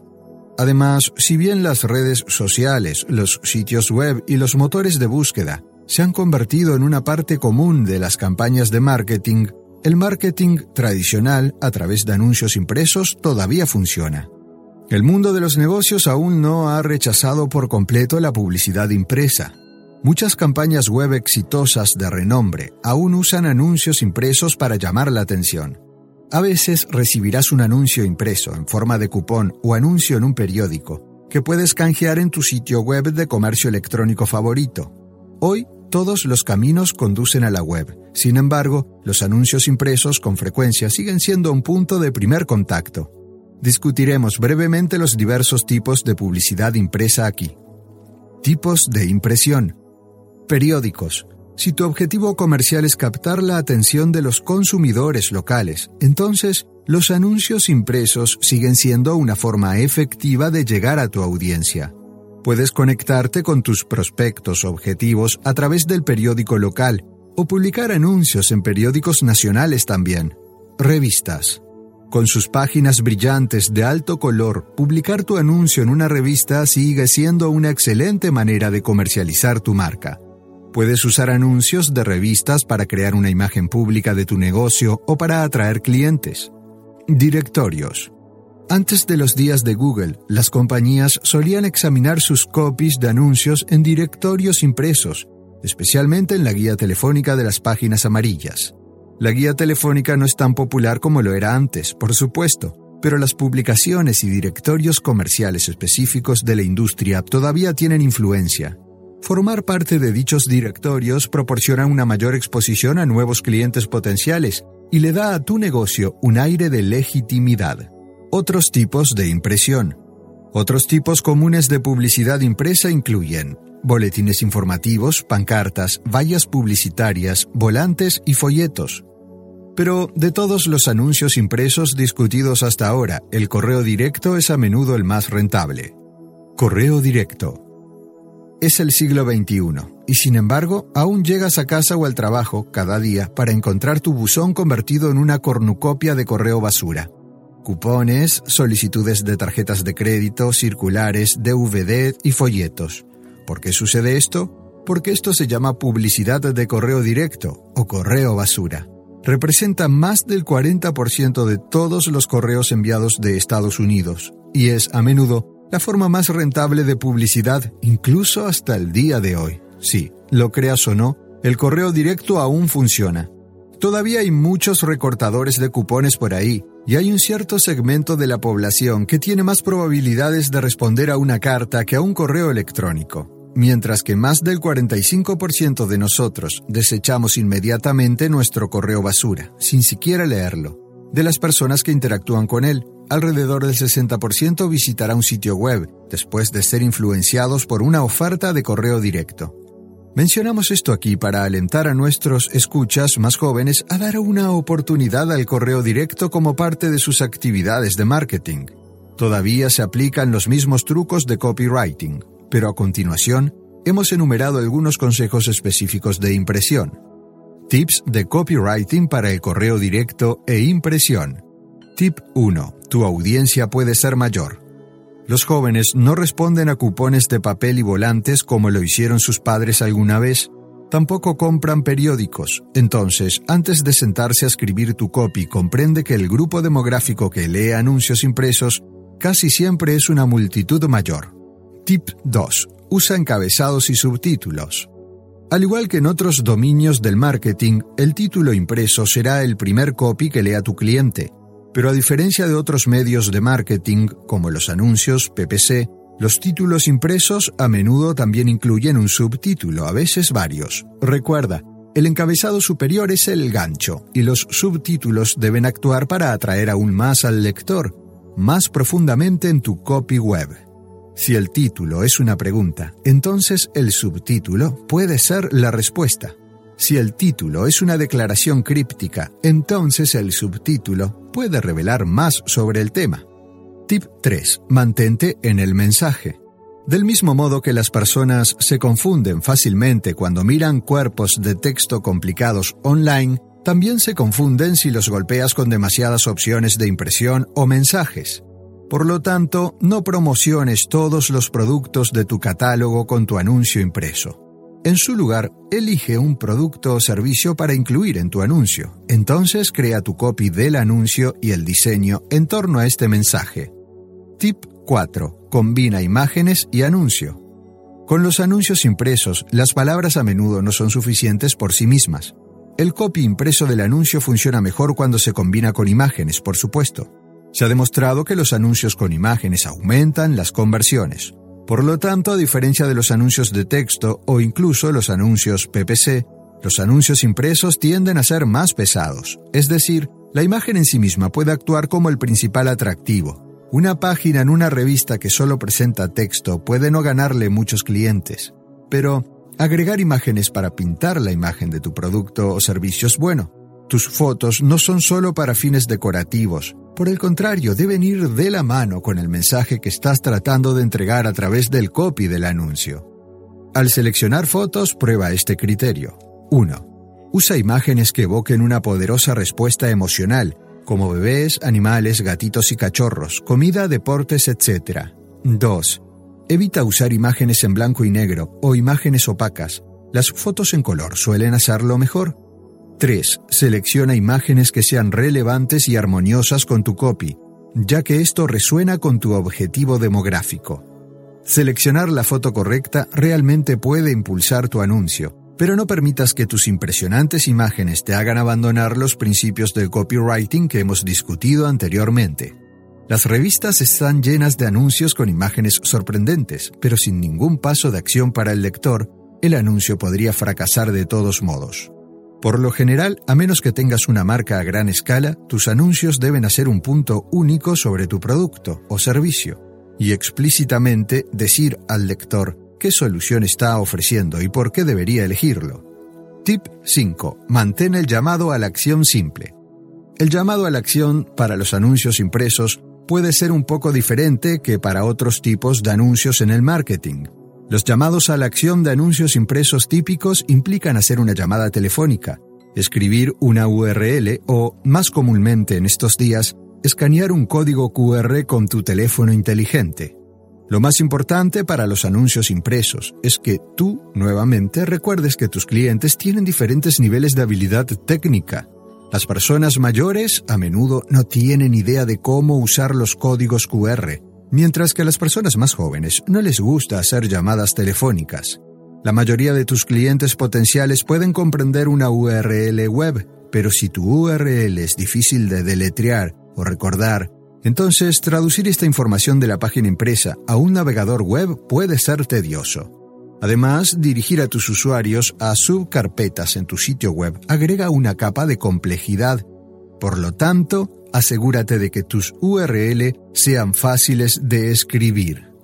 Observa cómo Apple dirige a los usuarios desde sus anuncios impresos a la página web de su iPod. Simplemente escriben apple.com barra iPod. Eso es, agradable y simple, ¿verdad? Recuerda, a nadie le gusta escribir un montón de barras, números, dos puntos y tres W.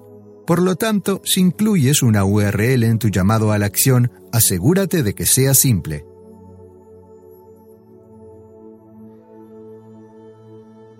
Capítulo 14. Copywriting para comunicados de prensa.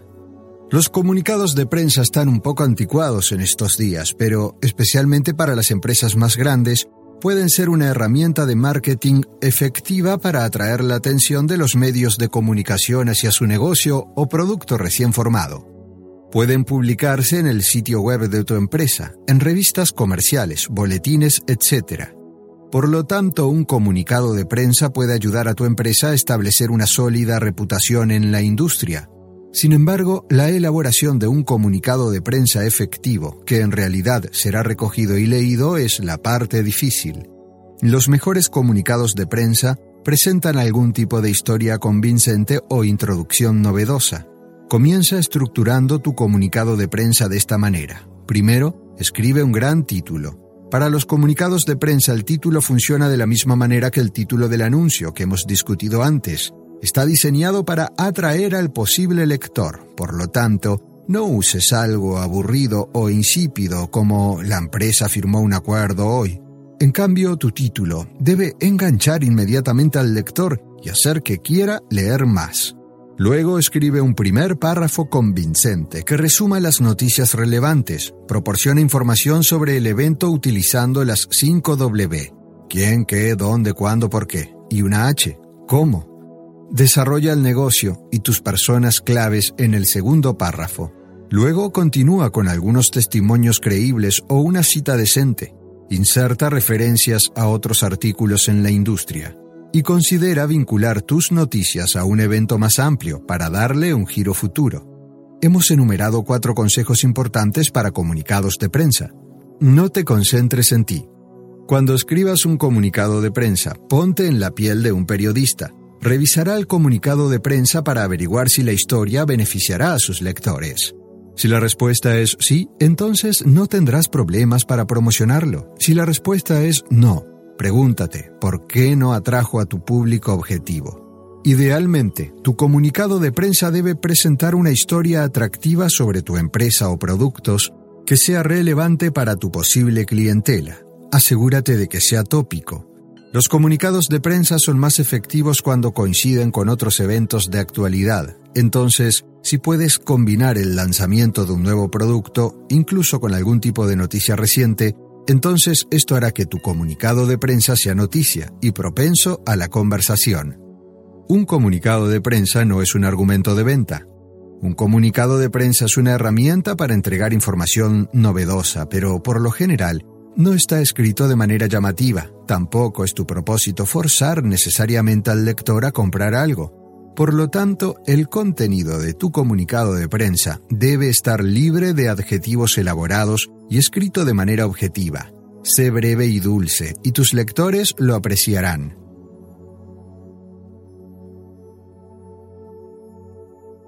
Capítulo 15. Copywriting publicitario como carrera. Difícilmente podemos escribir un libro de introducción al copywriting sin incluir un capítulo sobre la búsqueda del copywriting como carrera. Esperamos que en este punto del audiolibro estés inspirado para aplicar estas técnicas en tus propias actividades de marketing, así como lo suficientemente inspirado para hacer copywriting publicitario a tiempo completo, tal vez. Si te encanta escribir y sientes que eres bueno adaptando las palabras a frases asombrosas y persuasivas, entonces el copywriting puede ser la profesión para ti. Una buena noticia es que no necesitas un título universitario o ninguna capacitación formal para comenzar una carrera en el copywriting publicitario, pero es útil estar familiarizado con los diferentes tipos de industrias que emplean copywriters.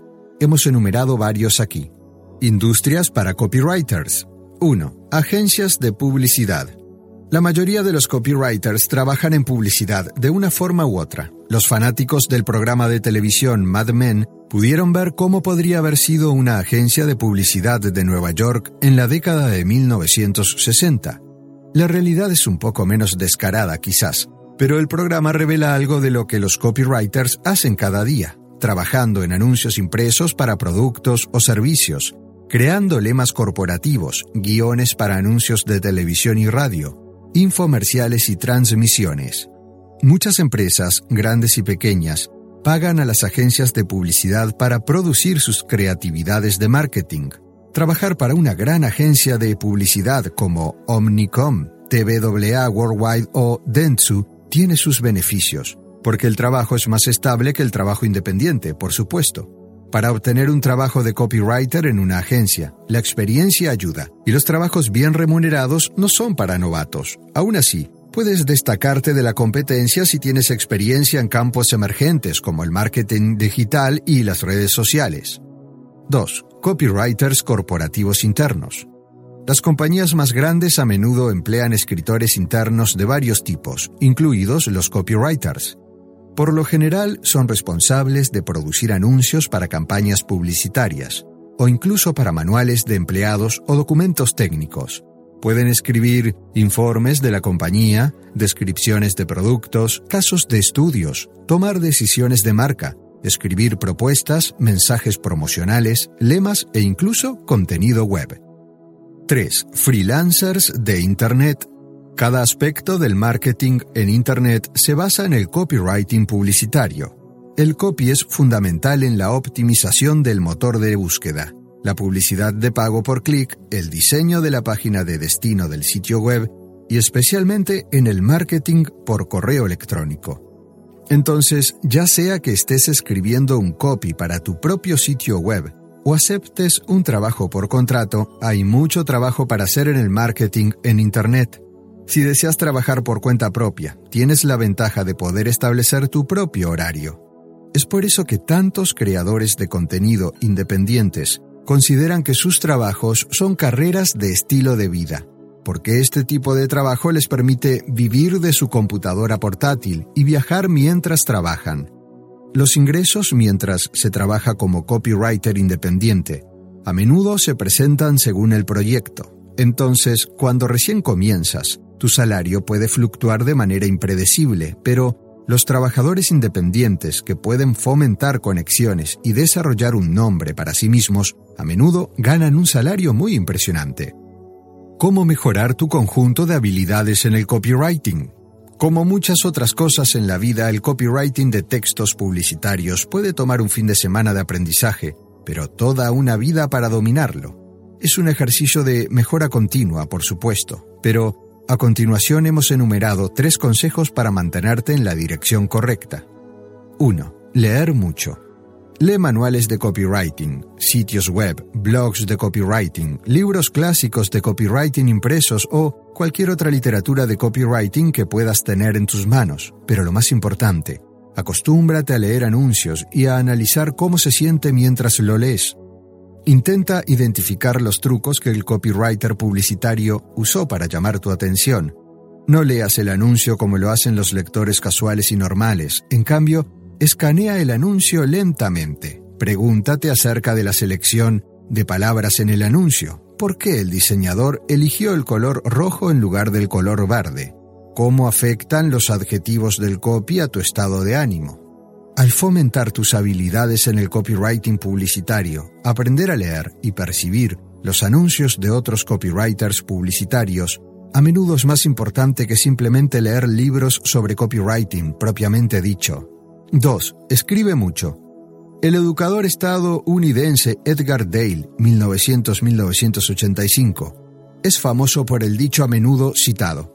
La gente generalmente recuerda el 90% de lo que enseñamos. Si bien la investigación original detrás de esta cita es irregular y el propio Edgar Dale le dijo a la gente que no se tomen el número demasiado en serio, la intención de la expresión sigue siendo sólida. Si quieres mejorar en algo, entonces hacerlo, escribir sobre ello y enseñarlo es probablemente una de las formas más rápidas de mejorar.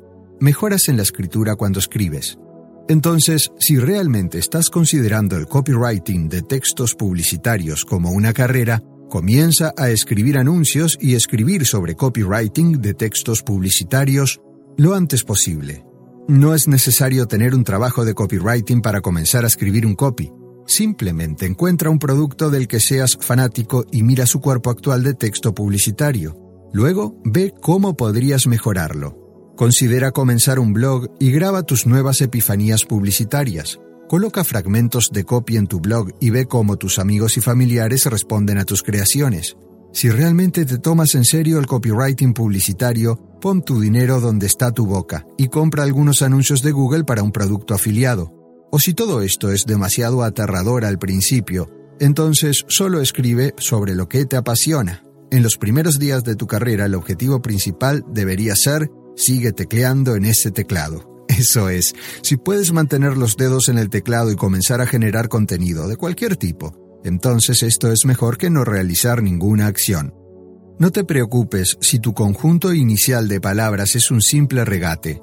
No tienes que mostrarle a nadie su contenido si no lo deseas. Lo importante es que tu cerebro aprenderá mientras escribes, y cada día cuando te acerques al teclado nuevamente las palabras fluirán, cada vez un poco más fácil. Si alguna vez te has sentado detrás de un periodista mayor antes, entonces puedes saber a qué me refiero. Algunos reporteros pueden sentarse frente a un teclado y emitir contenido digno de noticias sin siquiera mirar su computadora portátil. Al igual que en cualquier otra búsqueda humana, la escritura es una habilidad que generalmente dominamos gradualmente, hasta que algún día la habilidad sea tan fácil que nos preguntamos ¿por qué a otras personas les resulta difícil hacerlo? 3. Mantener una cartera de tu trabajo. Cuando termines de escribir, guarda tu trabajo. Quizás desees imprimirlo, guardarlo en un diario o hacer una copia de seguridad en la nube, pero guarda tu trabajo en alguna parte. Tener un grupo histórico con tus propias palabras es importante por varias razones. Primero, cada palabra que escribes es un trofeo que mostramos al mundo. Es un símbolo de que una mente consciente estaba aquí y de que tenías algo que decir. Pero lo más importante, mantener un largo rastro de palabras te permitirá mirar hacia atrás y ver todo el trabajo que has escrito. Y comprenderás cómo has mejorado con el tiempo. Esto es fundamental, porque generalmente no es saludable compararse con los demás, pero puede ser bastante fructífero compararte con la persona que fuiste ayer. Si puedes guardar tus palabras, mirarlas y ver una mejora gradual con el tiempo, esto te alentará a continuar a mejorar aún más cada día. Aplica a empleos. Si estás buscando una de las posiciones de marketing más preciadas en el sector corporativo, a menudo es clave familiarizarse íntimamente con un nicho específico. El copy que escribirías para la industria de la belleza no es el mismo que escribirías para vender las motos Harley Davidson. En el loco mundo de la publicidad, los mejores copywriters tienden a especializarse. Conoce tu nicho de mercado, por dentro y por fuera. Aprende lo que la competencia está haciendo. Tal vez Trata de dominar una estrategia de marketing específica de la industria, que pueda mostrar a los líderes en el nicho. Si recién estás comenzando, a menudo es mejor elegir un producto o servicio en particular del que seas fanático y luego comiences a trabajar en tu nicho de pequeñas empresas al inicio, con la intención de pasar a clientes más grandes más adelante. Sé un hombre de muchos sombreros.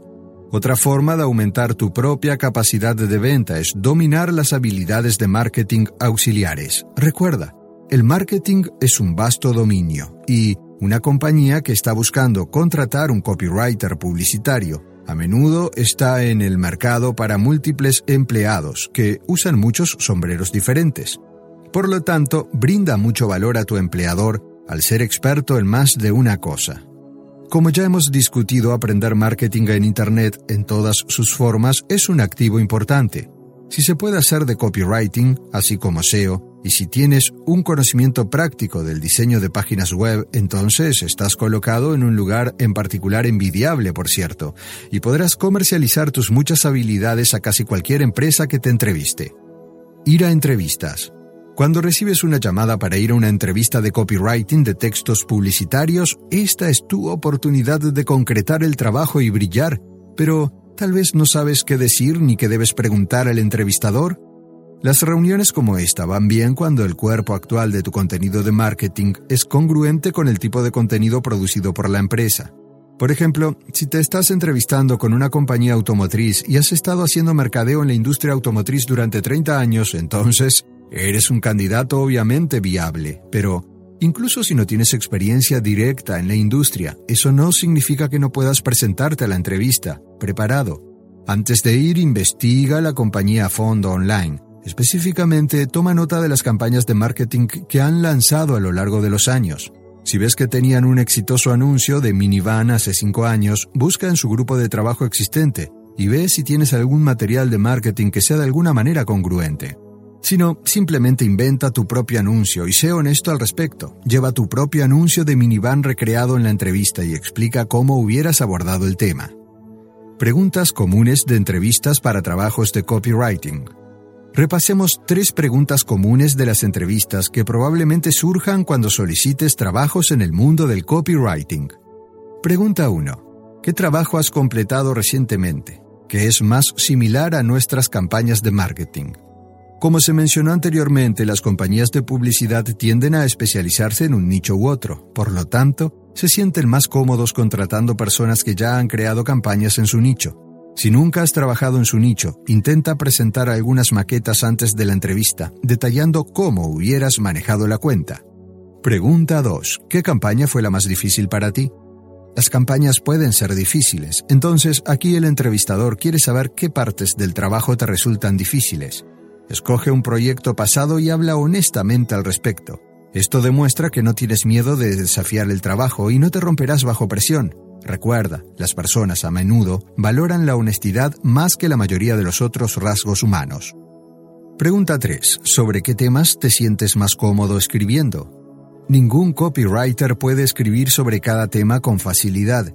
Los intereses de las personas varían enormemente. En general, es más fácil escribir sobre temas que te gustan y hace que la rutina diaria sea más gratificante. Por ejemplo, un copywriter que odia la industria de la moda todavía puede pasar a regañadientes la jornada laboral y producir anuncios de la industria de la moda, pero si odias el nicho, entonces escribir todas y cada una de las oraciones puede parecer tortuoso. Entonces, no pases por eso. Si eres más fanático de las canoas y equipo de campamento, entonces probablemente no deberías estar solicitando un trabajo de marketing en Versace of New York. Sigue golpeando puertas. Ir a entrevistas en algunas de las empresas de publicidad más grandes puede ser competitivo y estresante, Además, puedes estar compitiendo contra solicitantes con décadas de experiencia en marketing, así que no te desanimes si la mejor posición no cae en tu regazo durante tu primera semana de golpear puertas. Prepárate emocionalmente para los fracasos. Si una entrevista no va particularmente bien, aprende de ella y reanuda tu búsqueda. Además, considera solicitar comentarios del propio gerente de contratación por lo general, con gusto señalarán alguna parte de tu repertorio que falta actualmente, y si te concentras en esta habilidad antes de la próxima entrevista, entonces tu probabilidad de obtener el próximo trabajo es probablemente mayor.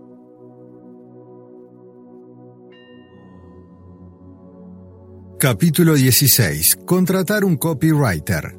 Cuando eres propietario de una pequeña empresa, tienes que hacer todo. Cada trabajo es tu trabajo en consecuencia, muchos propietarios de pequeñas empresas comienzan siendo su propio copywriter.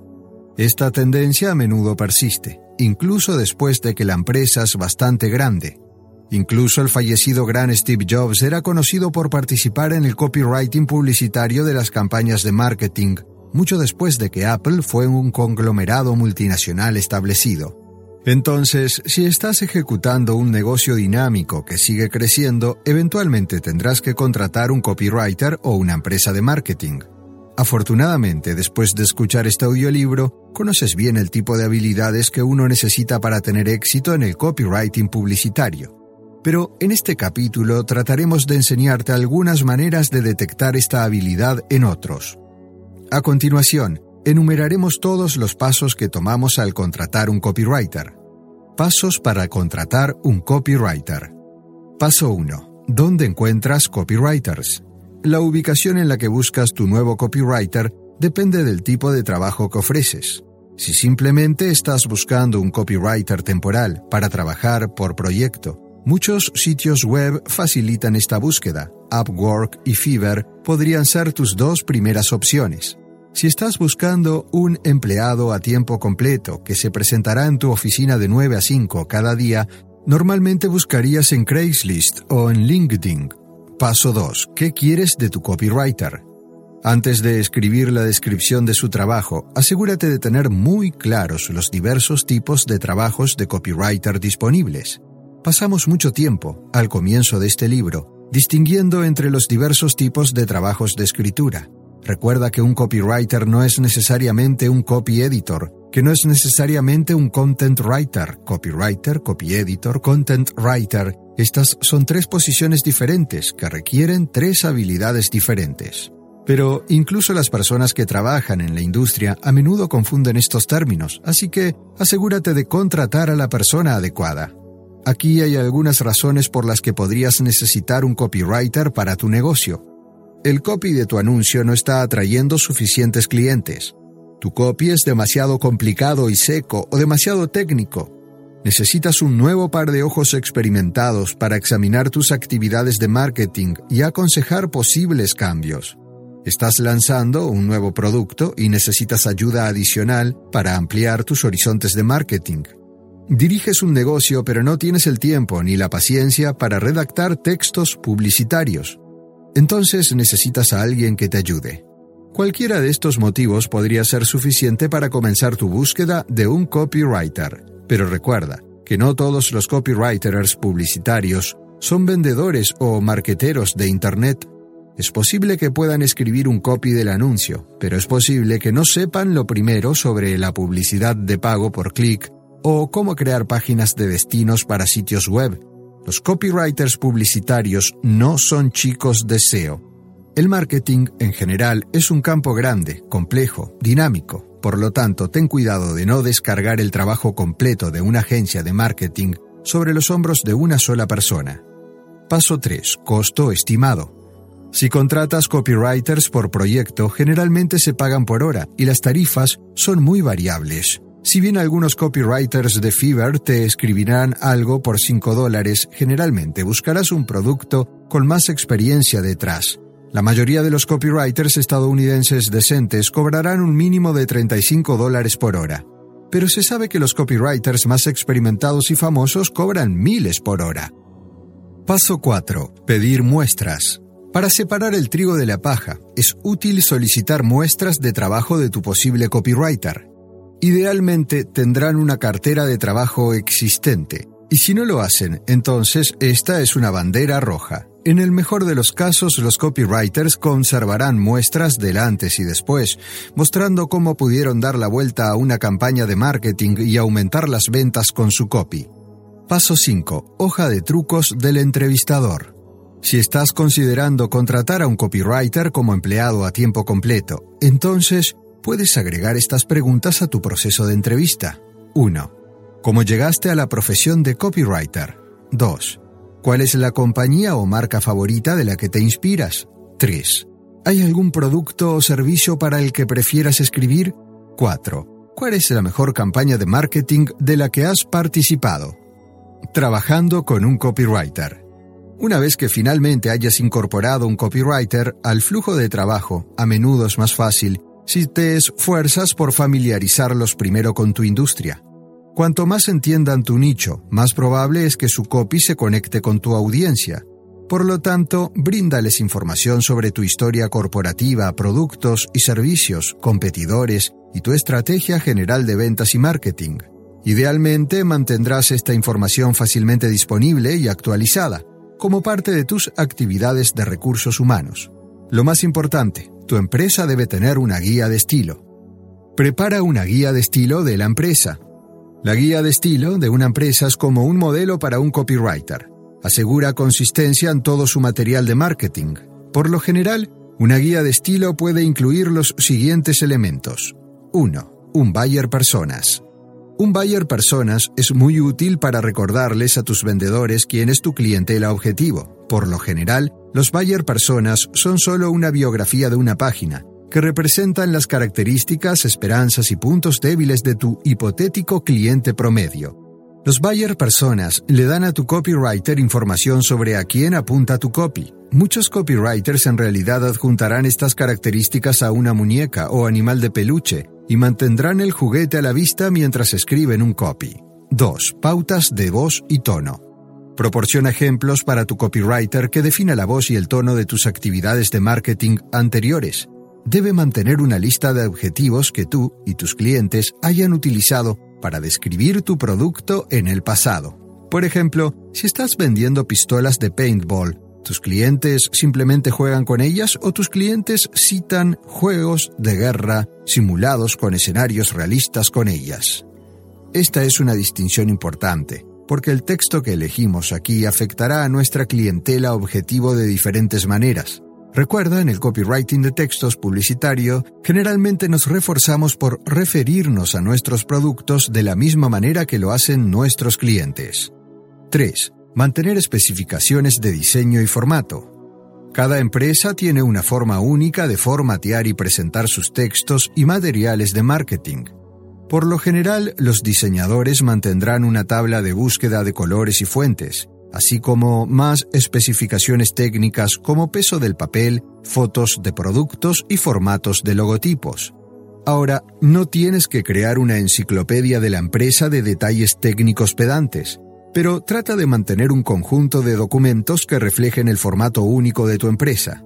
Como mínimo, las empresas tienen un conjunto de documentos de campaña de marketing anteriores de los cuales sacar papel, con membretes corporativos, logotipos y especificaciones de fuentes. Esto suele ser suficiente para que el copywriter inicie.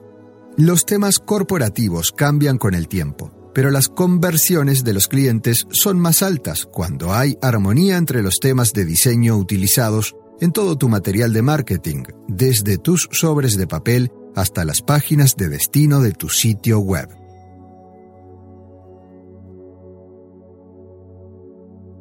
Capítulo 17. Conclusión. Similar al ajedrez, el copywriting de textos publicitarios lleva una semana para aprender, pero toda una vida para dominar. Recuerda, el copywriting tiene un arte y una ciencia. Al igual que en todas las profesiones de escritura, es un ejercicio de mejora continua y diaria. Pero con cada anuncio que escribes, de hecho, mejoras un poco cada día. Como mi profesor de inglés de cuarto grado, la señora Weinstein, solía decir, tu capacidad para escribir se verá ayudada por la cantidad que leas. Esto es verdad. Cada vez que tu mente considera una oración, ya sea de la web, impresa o de una conversación, esta oración se convierte en parte de los centros de lenguaje de tu propio cerebro. Entonces, la mejor manera de mejorar tu copywriting es mejorar tu lectura de anuncios. Sigue leyendo libros, anuncios, copies de páginas web, volantes y sigue hojeando revistas. A medida que el material de marketing del mundo corre por tu campo de visión, tómate el tiempo para la introspección y pregúntate, ¿cómo me hace sentir este anuncio? ¿Por qué me llamó la atención este anuncio? ¿Por qué he estado comprando el mismo papel de seda durante 10 años, a pesar de que hay opciones más baratas? ¿Realmente creo que un shampoo más barato hace que mi cabello se vea peor? ¿Por qué siento que el producto A es más seguro que el producto B? A menudo, reconocer y comprender tu propio comportamiento de compra es el primer paso para poder influir en el comportamiento de compra en los demás. A menudo, tu entrenamiento de copywriting más importante no vendrá de un libro, más bien se basará en una larga historia de experiencias introspectivas en las que constantemente estás haciendo ping a tu propio cerebro y preguntándote, ¿por qué acabo de hacer clic en eso? Contestar esta pregunta es cuando sucede el verdadero aprendizaje. Los buenos copywriters se esfuerzan por ser conscientes de sus maquinaciones subyacentes de su propio subconsciente, los antiguos motivadores que impulsan el comportamiento humano de compra. Cuando comprendes cómo funcionan estos desencadenantes dentro de tu propia mente, entonces serás más apto para invocar estos desencadenantes en tu consumidor objetivo. Cuando se usan de esta manera, las palabras pueden convertirse en una poderosa herramienta de persuasión el autor inglés Edward Bulwer Lytton tenía razón cuando en 1839 proclamó, la pluma es más poderosa que la espada. Y de hecho lo es, y los copywriters, que saben cómo convencer a grandes poblaciones de personas para que actúen, pueden probar este adagio todos los días. Queremos saber qué te gustó más de este contenido. Déjanos tu opinión en la cajita de comentarios y si aún no estás suscrito, te invito a que lo hagas y activa la campana de notificación, así cuando suba nuevo contenido seas de los primeros en verlo. Espero este contenido te ayude en tu formación personal, te motive en tu emprendimiento, porque la vida es mejor creando. Si quieres escuchar los audiolibros completos, puedes encontrarme en Spotify como Secretos de un Emprendedor. Gracias por ver Secretos de un Emprendedor. Bendiciones. ¿Te preocupas por tu familia? Entonces, ¿por qué darles solo huevos ordinarios cuando pueden disfrutar de lo mejor? Eggland's Best, los únicos huevos con ese delicioso sabor fresco de granja, además de la mejor nutrición, como 6 veces más vitamina D, 10 veces más vitamina E y 25% menos de grasa saturada que los huevos regulares, además de muchos otros nutrientes importantes. Así que, dales los mejores huevos. Eggland's Best, mejor sabor, mejor nutrición, mejores huevos.